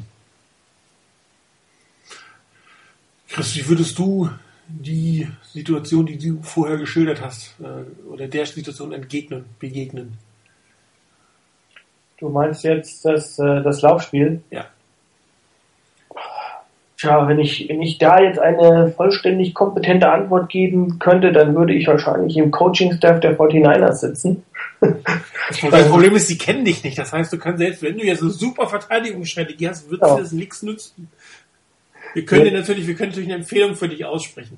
Also ich, ich, ehrlich, ich, ich weiß es nicht. Ich, ich finde es unglaublich schwierig, weil für mich sind die, ohne dass ich jetzt die Power Rankings hoffentlich vorwegnehme, ich habe äh, es jetzt nicht im Detail im Kopf, aber die Seahawks sind das stärkste Team der Liga für mich im Moment, ganz klar.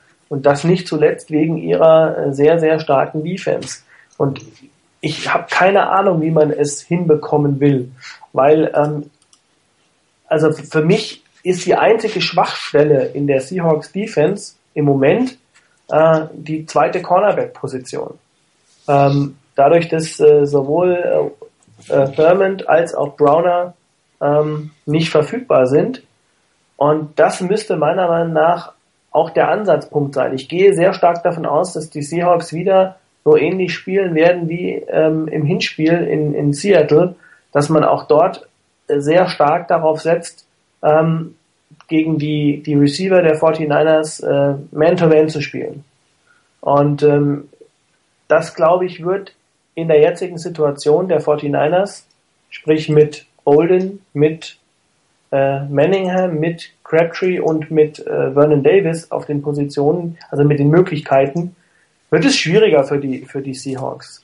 Und ähm, es könnte ein Vorteil sein, wenn die Seahawks dann sagen, okay, da muss ich eben meiner schwächeren Cornerback-Position äh, ein Safety zur Verfügung stellen.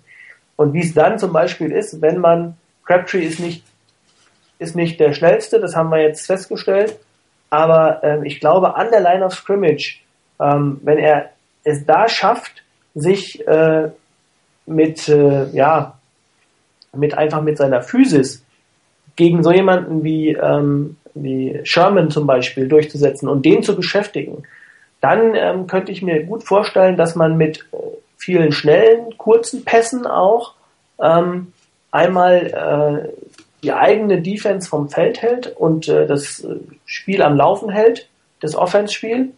Und zweitens ähm, damit auch die, ja, die Möglichkeiten, das, was ich eben geschildert habe, ähm, der Seahawks Defense so ein bisschen eindämmt.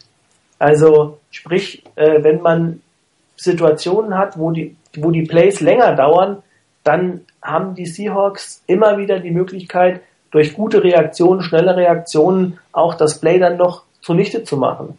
Wenn das aber solche schnellen, kurzen Pässe sind, dann kann auch der schnellste Receiver, äh, der schnellste Defender nicht mehr ähm, in das Play eingreifen. Also Slants beispielsweise wäre was, wäre wär so ein Mittel, ähm, wo man Crabtree auch mit seiner mangelnden, ähm, mit seinem Long Speed sozusagen, das einfach noch nicht da ist, ähm, dass man ihn damit einsetzen kann, weil einfach die, das haben wir gesehen, so mit seinen Moves und mit dem, wie er an der Line of Scrimmage spielt, das, das geht auch trotz seiner Verletzung oder seiner, seiner eben noch nicht hundertprozentigen Fitness. Und ähm, das wären dann so Plays, äh, die ich mir wünschen würde. Auch mal äh, was Überraschendes, aber eben schnelle Plays. Weil auch da muss man sagen, je länger das, das Play im Entwickeln dauert, desto stärker, glaube ich, wird die, äh, die oder desto eher wird die Seahawks Defense ihre, ihre Stärken ausspielen können. Auch in der Defensive Line zum Beispiel. Also das wäre das, was ich versuchen würde. Ja, du hast zu Recht gesagt, dass die, schwachste, die schwächste Position die, die Cornerback-Position 2 ist. Das kannst du natürlich auch erweitern mit der, über auf die Cornerback-Position 3. Ja, oder das, klar. Ja, also das heißt, die Überlegung ist, ähm, ob du nicht eventuell mit drei, gelegentlich mal mit drei Receivern auf dem Feld stehst. Das heißt, dass du entweder einen der, der ähm, Corner, der, der Safeties, in diesem Fall wahrscheinlich L. Thomas ist, dazu zwingst, ähm, die Coverage des Slots zu übernehmen, wenn sie in der Base Defense bleiben, oder einen Linebacker rausnehmen und dafür den wahrscheinlich schwächsten Spieler auf dem Feld, nämlich den dritten Cornerback reinbringen müssen. Beides hätte gewisse Vorteile. Wenn, wenn Earl Thomas äh, die Coverage aufnimmt, dann ist es äh, schwierig, eine Doppeldeckung auf, auf Bolin und auf den Davis zu machen zumindest mit, mit Defensive Backs, dann sind immer Linebacker dabei. Und dass, dass ähm, Vernon Davis mit dem Linebacker nicht zu halten ist, das wissen wir alle. Ja, und ähm, Cam Chancellor ist zwar ein super Hitter, aber jetzt nicht der Coverkönig vorm Herrn. Und äh, da wird auch der kann nur auf einer Seite stehen. Und im Zweifel wird man sich dann vermutlich auf, auf, einen, auf einen Vernon Davis äh, konzentrieren mit der Doppeldeckung, weil ich vermute, dass man Richard Sherman gegen Bolin spielen wird und dann äh, Delane gegen, gegen Michael Crabtree an, eingesetzt wird. Und dass man dann hofft, dass dort die 1 zu 1 Duelle funktionieren. So, wenn man jetzt aber noch ein 1 zu 1 Duell mit dem dritten äh, Cornerback in irgendeinem, dritten Receiver hervorruft, sind deine Chancen schon größer, das an den Mann zu bringen. Das heißt, diese Lücke in den defensiven Backfield versuchen gezielt anzugreifen. Dazu kommt, äh, dass die äh, statistische Schwäche zumindest der Seahawks die Wandverteidigung ist. Wenn du jetzt noch in der Lage bist, ähm, einen Linebacker vom Feld zu holen, einen Cornerback reinzugehen und dann mit der Offense Line und äh, einem Fullback oder über den zweiten Tight möglicherweise vernünftiges Blocking-Schema hinkommst, kannst du natürlich auch aus dieser Formation laufen. Das ist das, was ich in einem der Plays vorhin gezeigt hatte, eine Art Trips Formation, äh, wo, wo du dann ähm, das Feld ein bisschen auseinanderziehst und wo du Lücken auch im Laufspiel letztendlich gewinnen kannst. Was definitiv passieren wird, das hast du auch gesagt, Chris, ist, dass die, dass die sehr aggressiv Man-to-Man spielen werden. Das heißt, äh, bestimmte Passrouten werden einfach nicht funktionieren. Viele kurze Passrouten werden schlichtweg nicht funktionieren, äh, weil du da noch dabei bist, dich von deinem Verteidiger zu lösen. Lange Passrouten wird schwierig, weil der Passrush sehr stark ist. Das heißt, du müsstest dich irgendwie so um die 10 bis 20 Yard Region versuchen ähm, zu tümmeln. Und äh, da die Chance zu haben. Also dass du die Chance hast, also dass Receiver die Chance haben, sich zumindest ein Stück weit ähm, von den Cornerback zu lösen und auch die, die Cornerbacks dazu zwingst, vielleicht doch die eine oder andere Penalty hinten zu kassieren und auf der anderen Seite nicht den Pass Rush in die Arme zu laufen. Also im Prinzip äh, die Lücken nutzen, die die 49ers in ihrer Zonenverteidigung auch gerne haben. So 15 Yards auf Höhe der Titans. Das sind so die klassischen Lücken der 49ers Defense.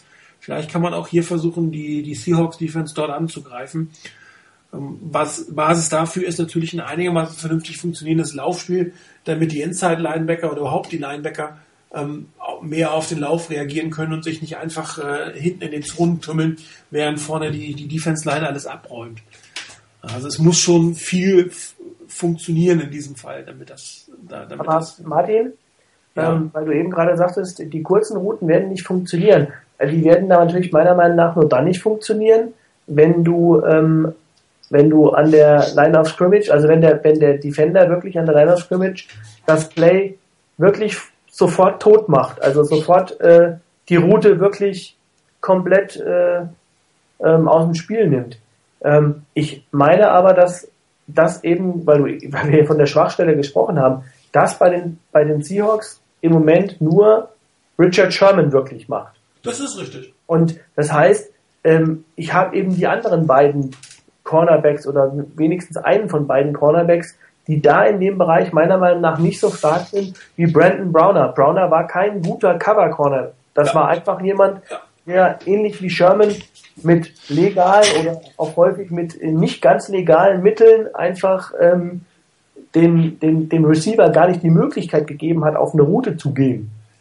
Und das könnte wiederum so, so ein Punkt sein. Wenn man es dann noch ganz auch mal an, anstellt, weil das finde ich zum Beispiel, diese aggressiven ähm, äh, Verteidiger, da ähm, hat man immer, ähm, das habe ich bei den 49ers auch bisher selten gesehen, ich finde mit ähm, Teams, die eine Bunch Formation oder mit Bunch Formation spielen, wo also der eigentliche Receiver nicht direkt an der Line of Scrimmage steht, ja.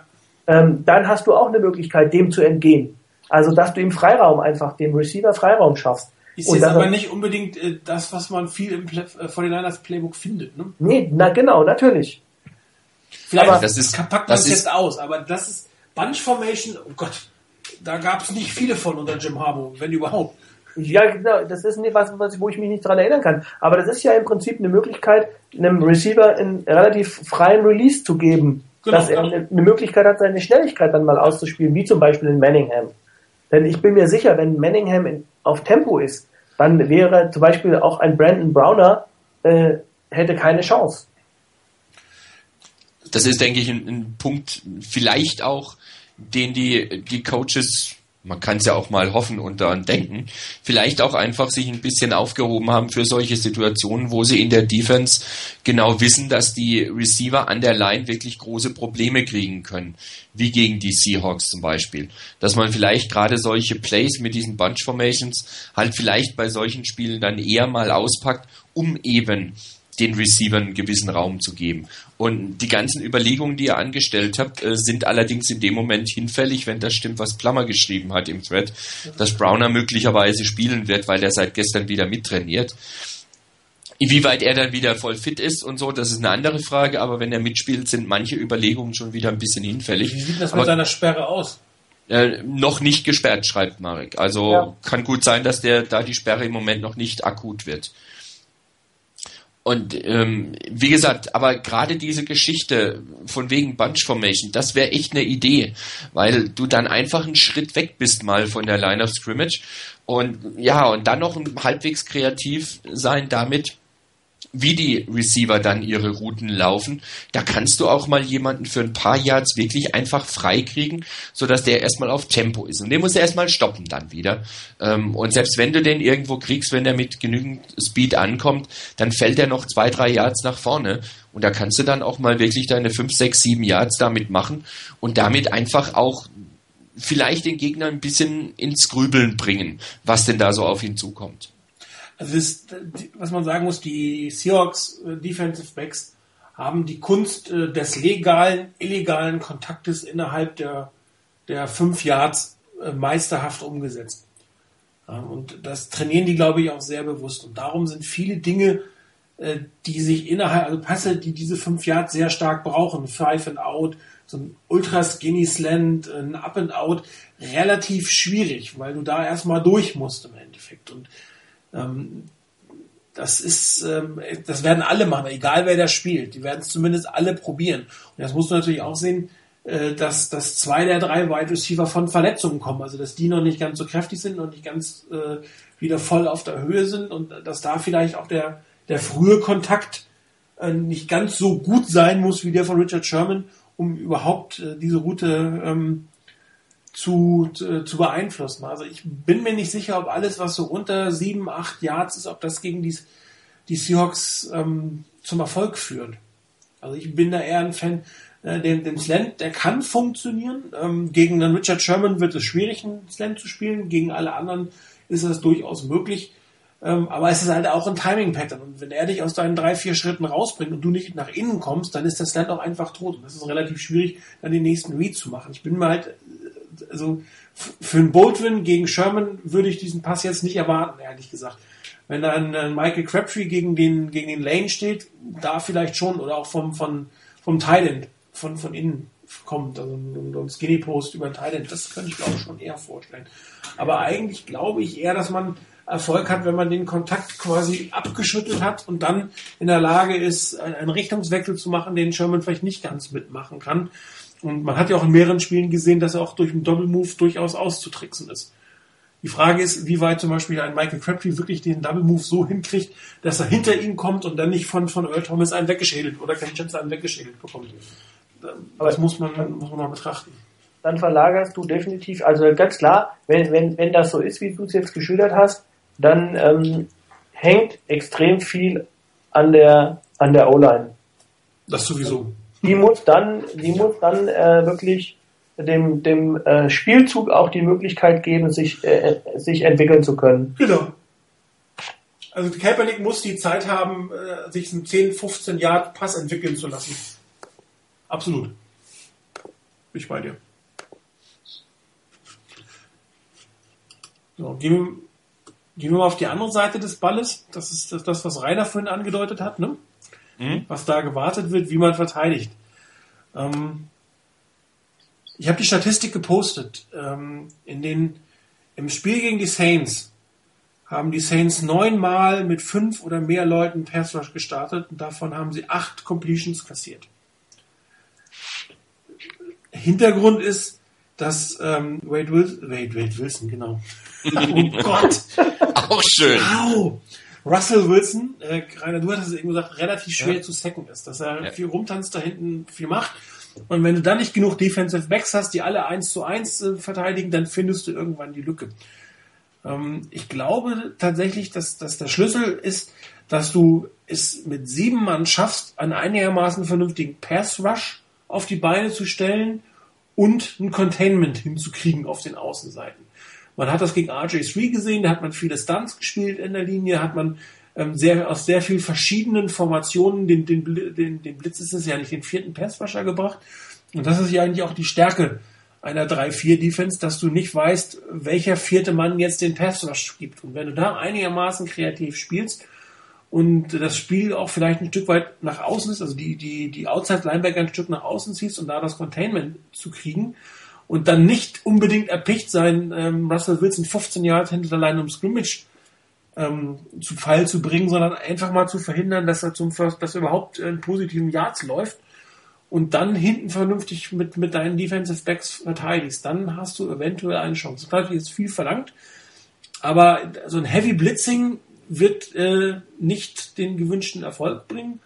Und wenn die beiden äh, oder die drei hauptsächlichen Inside-Wandverteidiger, sprich Nose Tackle und die beiden Inside-Linebacker Marshall Lynch nicht halbwegs alleine gestoppt bekommen, dann wird es wirklich schwierig, ähm, weil du dann entweder den achten Mann nach vorne holen musst oder dass die Outside Linebacker bzw. die Ends noch mehr weiter nach innen gehen müssen, uh, um da den, Lauf auf der Innenseite zu stoppen und dann das Containment nicht mehr machen können. Also das ist, hängt viel von meiner Meinung nach von kreativem Pass Rush ab mit nur vier Mann und gleichzeitig die Chance, ähm, das Containment zu halten, ohne jetzt auf die Jagd nach Russell Wilson da hinten zu gehen. Ich glaube, da, da wird man mittelfristig verlieren. Es wird das ein oder andere Mal funktionieren, man wird ihn noch das eine oder andere Mal aus dem Rhythmus bringen, aber man wird ihn jetzt nicht regelmäßig 10 Yards, 15 Yards hinter Line auf Scrimmage checken. Auch in Alden Smith wird das nicht hinkriegen, weil der Kerl einfach so schnell ist und den Tackles so schnell entwischt. Ich meine, der hat auch einen Lauf, der ist heiß. Das wird ihm nicht für den Rest seiner Karriere ähm, so gelingen, aber im Moment gelingt es ihm.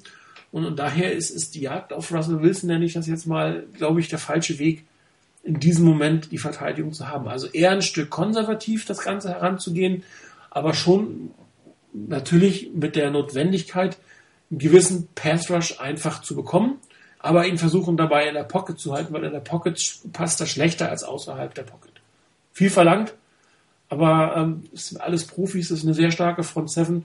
Ähm, das ist wahrscheinlich ein Weg, der zumindest Erfolg haben könnte. Ob er dann den wirklich hat, das, das wird sich im Prinzip zeigen. Ist aber eigentlich, ist aber eigentlich, so wie du es gerade geschildert hast, eine, eine ähm, Situation, die den Niners entgegenkommen müsste. Ja, absolut. Weil das eigentlich genau deren Defense ist. Also die 49ers sind ja kein Team. Also die, die das Blitz, Blitzing kannst du an einer Hand abzählen, wenn Fangio mal äh, einen, einen Blitz schickt. Ähm, in der Regel ist es eigentlich genau das, dass die 49ers ein Vormann äh, einen viermann Pass Rush haben und in der Regel mit, mit sieben Leuten irgendwo im, nicht in der reinen Coverage, aber zumindest in, mit, mit äh, sie, sieben Leuten irgendwo äh, auch immer den Pass verteidigen. Ja. Ähm, also von daher, das ist eigentlich genau die Situation, die passen würde. Genau, und wenn du dann quasi zum Beispiel die sieben Mann Zone, du hast sie gerade erwähnt, wenn dann die beiden, die die, die die kurzen Zonen außen haben, dafür noch zuständig sind, den Lauf von Russell Wilson zu unterbinden. Also nicht, dass er jetzt so First Down läuft, sondern dass er vielleicht mit zwei, drei Yards über die Außenseite läuft, ist das wunderbar. Wenn halt hinten aufgepasst wird, dass das nicht die wirkliche Stärke, das muss man einfach sagen, die Improvisation des ganzen Teams, die darauf reagieren, wenn irgendwas schief geht und immer dann die Lücke finden. Ich meine, Doug Baldwin und Golden Tate sind jetzt gute Receiver, aber das sind sicherlich nicht die, die weltbesten Receiver in der ganzen Liga. Ja, und Percy Harvin, ob der spielen wird, wird sich noch zeigen. Wobei ich sagen muss, ähm, habe nicht, also wenn, wenn ich extrem gut finde bei den, ist äh, Jermaine Curse. Weil der macht auch, ähm, also das ist auch ein, ist auch ein, äh, für mich ein, ein Receiver, der, äh, wie du eben sagst, einmal die Improvisation und dann auch, was halt einfach entgegenkommt, wenn du so improvisierst, dann können die Bälle nicht immer 100%ig kommen. Ja. Und ähm, die, auch wenn die Bälle dann schlechter kommen, er fängt die Dinger. Und auch Baldwin hat da ja schon einige Catches von gehabt. Also ich glaube, das ist natürlich auch eine Situation, ähm, das muss man auch sagen, die Seahawks machen das sehr, sehr gut. Aber da waren auch Plays dabei, wo ich sagen muss, meine Fresse, ähm, die 49ers lassen da Bälle fallen, die sind nur nicht mal halb so schwer zu fangen. Mhm. Die Seahawks Receiver fangen so alles raus, was irgendwie geht. Lassen da natürlich auch Wilson sehr, sehr gut aussehen. Ähm, ich meine, man muss dazu sagen, dass ich will seine Leistung nicht schmälern. Ähm, es ist überhaupt schon ein Phänomen, dass er aus manchmal aus diesem Lauf und, und aus der Art und Weise und dem Druck, den er dann steht, überhaupt den Ball so anbringt. Also dass er es überhaupt schafft, den Ball in die Richtung des Receivers zu werfen. Dass der dann natürlich auch noch den Catch macht, das ist halt einfach äh, eine Qualität, die die Seahawks im Moment haben, was meiner Meinung nach kein anderes Team der Liga hat. Das hatten damals Aaron Rodgers im Super Bowl ja. Da hat, der hat vergleichbar gespielt. Ja, und, und die Receiver müssen natürlich auch vergleichbar spielen. Das ist dann das. Ja, das aber der hatte das, wo, wo, du aus dem Lauf den Ball doch nochmal los wirst und zwar so präzise, dass nur dein Mann ihn fangen kann. Ja. ja. Ähm, klar, Kurst, ein guter Spieler. Auf der anderen Seite kann, könnte ich mir durchaus vorstellen, da du die anderen beiden Receiver nicht unbedingt in Doppeldeckung nehmen wirst, dass du ähm, hier ähm, Eric Reed durchaus auf ihn ansetzen könntest als Slot Receiver und dann weiterhin in der Base Formation spielen kannst, so dass du den Pass Rush hinkriegst und, und den Lauf stoppen kannst.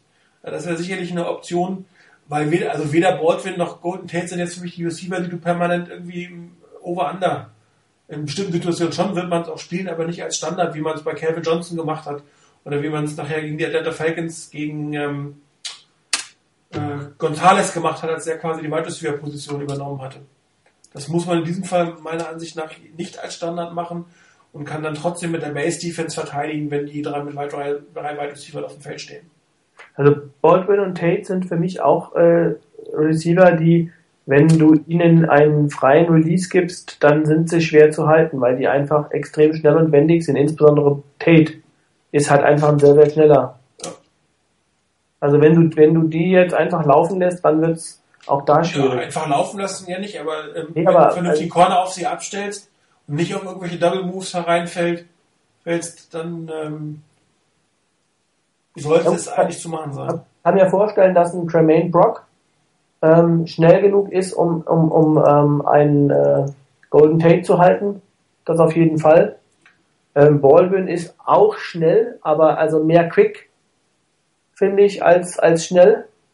das ja. wäre dann vielleicht was für, für einen Carlos Rogers noch. Das ist die Frage, genau. Die Endgeschwindigkeit fehlt, aber der durchaus gutes Reaktionsvermögen hat. Das ist, das ist, das ist genau die Frage. Kann er ihn halten? Sonst muss äh, Eric Wright probieren. Sonst muss einfach tauschen. Ich meine, äh, gerade wenn du in der Base Defense spielst und, und mit, mit Rogers nicht zu verm dann, dann musst du rausgehen. Wenn du sagst, du brauchst einen dritten, dritten Cornerback, logischerweise, dann behältst du Rogers noch auf dem Feld. Also das ist, also ich würde das Ganze tatsächlich eher konservativer, konservativer spielen und ähm, wirklich äh, versuchen zu verhindern, dass nicht Marshall Lynch mit 150 Yards und 3 Touchdowns in Grund und Boden läuft.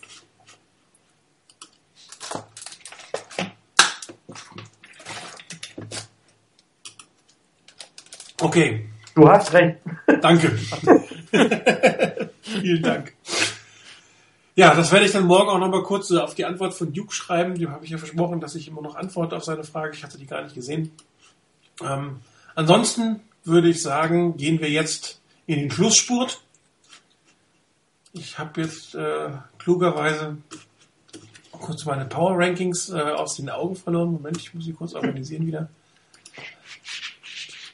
Völlig überraschend für uns alle ähm, wird unser nächster Gegner wieder weiterhin die Nummer 1 in meinen Power Rankings sein. Moment, die Antwort kommt. So, jetzt sollte sie da sein, die Nummer 24. Jo, ist da. Ich weiß gar nicht, seit wann ich die Seahawks auf Platz 1 hatte, aber ich habe sie lange auf Platz 1. Und äh, sie haben es am Wochenende oder am Montag in diesem Fall absolut gerechtfertigt. Sie haben die bis daherige, von mir aus gesehen, Nummer 2 und auch von vielen anderen ähm, Sportjournalisten in den USA gesehen, Nummer 2 ist die Saints schlichtweg vom Platz gefegt. Auch wenn es in Seattle war, hätte ich eigentlich erwartet, dass die Saints ein bisschen mehr Gegenwehr ähm, hier auf die Reihe bringen, aber Drew Brees hatte, ich glaube, 127 Passing Yards oder sowas. Also das ähm, war nicht wirklich schön, was die, was die Saints da abliefern konnten. Und damit eindeutig für mich auf Platz 1. Die Seahawks auf Platz 2, ein zweites Team, die Panthers. Acht Siege in Folge, glaube ich, jetzt inzwischen. Ähm, haben auch einen unglaublichen Lauf. Die Verteidigung wird immer stärker. Und ich finde es spannend zu sehen. Ich meine, die Saints und die Panthers treffen jetzt zweimal aufeinander. Ähm, wer von beiden das Duell gewinnt. Man kann sich durchaus, ich kann mir durchaus vorstellen, dass die Panthers hier zwei Spiele gewinnen gegen die Saints und äh, dann die äh, NFC South im Endeffekt gewinnen und dann bräuchten die Saints eigentlich nur noch eine weitere Niederlage und äh, wir wären Platz 5. Nein, Quatsch. Patriots, äh, die Patriots spielen nicht wirklich gut, aber die Patriots spielen erfolgreich. Und solange Tom Brady für die Patriots spielt, wird das immer ein Top 5 Team sein. Also, äh, immer zumindest mit dem Potenzial für ein Top 5 Team er ist doch immer wieder in der Lage, ähm, aus einem schlechten Spielerpersonal um ihn herum sehr, sehr viel rauszuheben. Ich glaube, die Liga hat im Moment ein bisschen Glück, dass äh, äh Bill Belichick jetzt irgendwie eine merkwürdige Strategie äh, personaltechnisch ähm, verfolgt mit vielen äh, Downtrades und äh, No-Name-Spielern, die immer wieder einbaut. Warum die, die äh, Patriots das machen, weiß ich nicht. Wenn die jetzt über die letzten zehn Jahre kontinuierlich vernünftig gedraftet hätten, ähm, hätten die, glaube ich, noch ein paar Super Bowls mehr gewonnen, muss man ehrlich sagen. Und die Saints fallen natürlich nicht zu weit, weil äh, die Seahawks sind im Moment Abstand das beste Team, da darf man gerne mal verlieren. Die Bengals gab es keinen Grund, down zu graden. Ähm, die 49ers ebenfalls immer noch hinter den Bengals. Die Eagles sind für mich immer ein Team, was sehr gut funktioniert. Die haben das, äh, Chris hat das auch gerade gesagt, die haben äh, verinnerlicht, was da ähm, passieren soll mit, mit ihrer Offense. Nick Foles 19 Touchdowns, nicht eine Interception, das ist schon eine Wahnsinnsleistung. Defense spielt einigermaßen gut. Die Chiefs äh, gehen ein bisschen für mich ein Stück weit nach unten. Jetzt drei Niederlagen in Folge. Klar, zweimal gegen die, die Broncos, aber trotzdem, da muss man gucken, wo der Weg hingeht. Nichtsdestotrotz haben die Chance, nächste Woche die Playoffs zu erreichen. Ähm, dann habe ich dahinter die Lions und, und die Cowboys. Ähm, könnten auch andersrum sein, darum habe ich sie beide aufgeführt. Ähm, die Lions spielen mal wirklich sehr gut, manchmal ziemlich schlecht. Da werde ich die nächsten zwei Wochen zeigen, was für ein Team da eigentlich äh, auf dem Feld steht von den, von den, ähm, von den Lions. Und ich bin mal gespannt, wie das Cowboys-Eagles-DL um die Divisionskrone ausgeht. Ist ja auch für die 49ers relativ wichtig, weil der andere, von der, der Verlierer von den beiden, wird höchstwahrscheinlich ähm, der Konkurrent sein um äh, einen Playoff-Spot die beiden, ich hatte es geschrieben, spielen noch gegeneinander. Das heißt, beide haben jetzt fünf Niederlagen. Mindestens eins dieser Team wird sechs Niederlagen oder fünf Niederlagen und, und unentschieden haben. Äh, das heißt, die 49ers haben noch eine Niederlage gut. Ähm, und dann sind sie definitiv in die Playoffs, weil wenn die Niederlage äh, jetzt gegen die Seahawks kommt, kommt sie nicht gegen die, ähm, gegen die Cardinals, und wenn sie gegen die Cardinals kommen dann haben wir ja aber jetzt gegen Seattle gewonnen und haben immer noch den besseren Divisionsrekord. Also das ist schon eine relativ komfortable Situation. Bei zwei Niederlagen müsste man gucken. Team, für das immer bergauf gibt, ist Baltimore, relativ schwach angefangen, äh, finden sich ein bisschen wieder, auch ohne Ray Rice, der ist ja eigentlich quasi von der Bildfläche verschwunden diese Saison. Ähm, ich habe ihn in mehreren Fantasy-Teams auch als Keeper liegen. Ich hoffe, er fängt sich wieder ein bisschen. Nach unten geht es für mich ein Stück weit mit Chicago. Ähm, je nachdem, wie das jetzt auch mit der Quarterback-Situation weitergeht. Aber die dürften aus dem Playoff-Rennen eigentlich mehr oder weniger raus sein. Am Ende kann man fast würfeln. Für mich im Moment die schlechtesten Teams, die Texans und die Browns.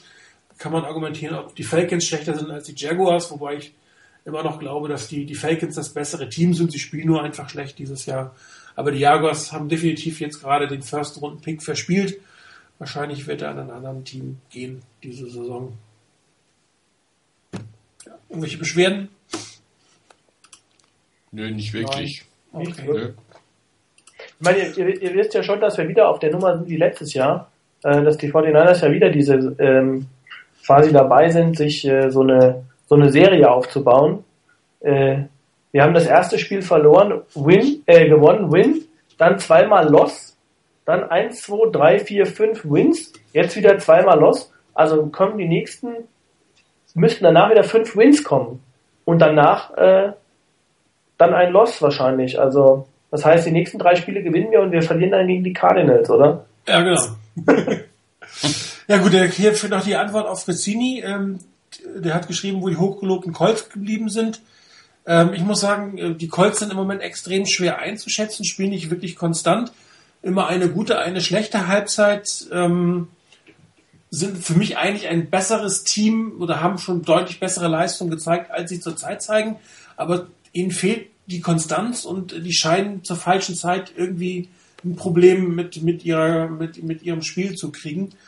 Ähm, gucken, können trotzdem in die Players kommen, vielleicht fangen sie sich auch wieder. Im Moment ähm, finde ich, spielen sie nicht ganz so stark oder deutlich schwächer, als sie zu Saisonbeginn gespielt haben.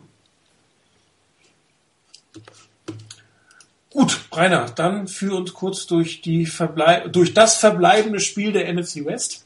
Ja, ich wollte gerade sagen, also der Run through the West äh, ist schnell vorbei. Ist diesmal ein kurzer wir, wir Sprint. Tipps für das Seahawks-Spiel gleich mitmachen, das haben wir nämlich vergessen. Ach ja, okay. Äh, ja, äh, ich fange mal beim Spiel der Niners gegen die Seahawks an. Ähm, kommt ja eigentlich in der Chronologie eh zuerst. Ähm, ich hatte vor der Saison für dieses Spiel ähm, die Niners mit drei Punkten vorne. Und mit viel Hoffnung und nicht ganz so viel Gewissheit bleibe ich bei den drei vorne. Und dann der kurze Run durch Okay. den Westen, denn es gibt nur noch ein Spiel. Ähm, es spielen schlicht und ergreifend die Cardinals zu Hause gegen die Rams. Nach dem, was ich von den Cardinals so die letzten Wochen gesehen habe ähm, und dem, was ich von den Rams dieses Mal gesehen habe, würde ich sagen, dass ähm, da helfen uns die Rams leider nicht. Das heißt, ähm, die Cardinals werden das Spiel für sich entscheiden. Ich denke auch, dass sie da gut und gerne mal einen Touchdown vor sein werden. Gut, Chris, dein Tipp, vielleicht auch vielleicht für beide Spiele sind die nur zwei. Für die beiden, die beiden West-Spiele. Jo. Also ähm, das Einfache vorweg, ähm, da schließe ich mich reiner an. Ich äh, glaube, die Rams werden äh, nach der Leistung, ähm, die sie jetzt bei den 49ers gezeigt haben, in Arizona äh, nichts zu holen haben. Ähm, die, die Cardinals haben äh, auch in Philadelphia gut gespielt, meiner Meinung nach. Und ähm, das Ding hätte auch wirklich anders ausgehen können. Da waren ein paar, da muss ich sagen, wirklich äh, strittige Schiedsrichterentscheidungen dabei.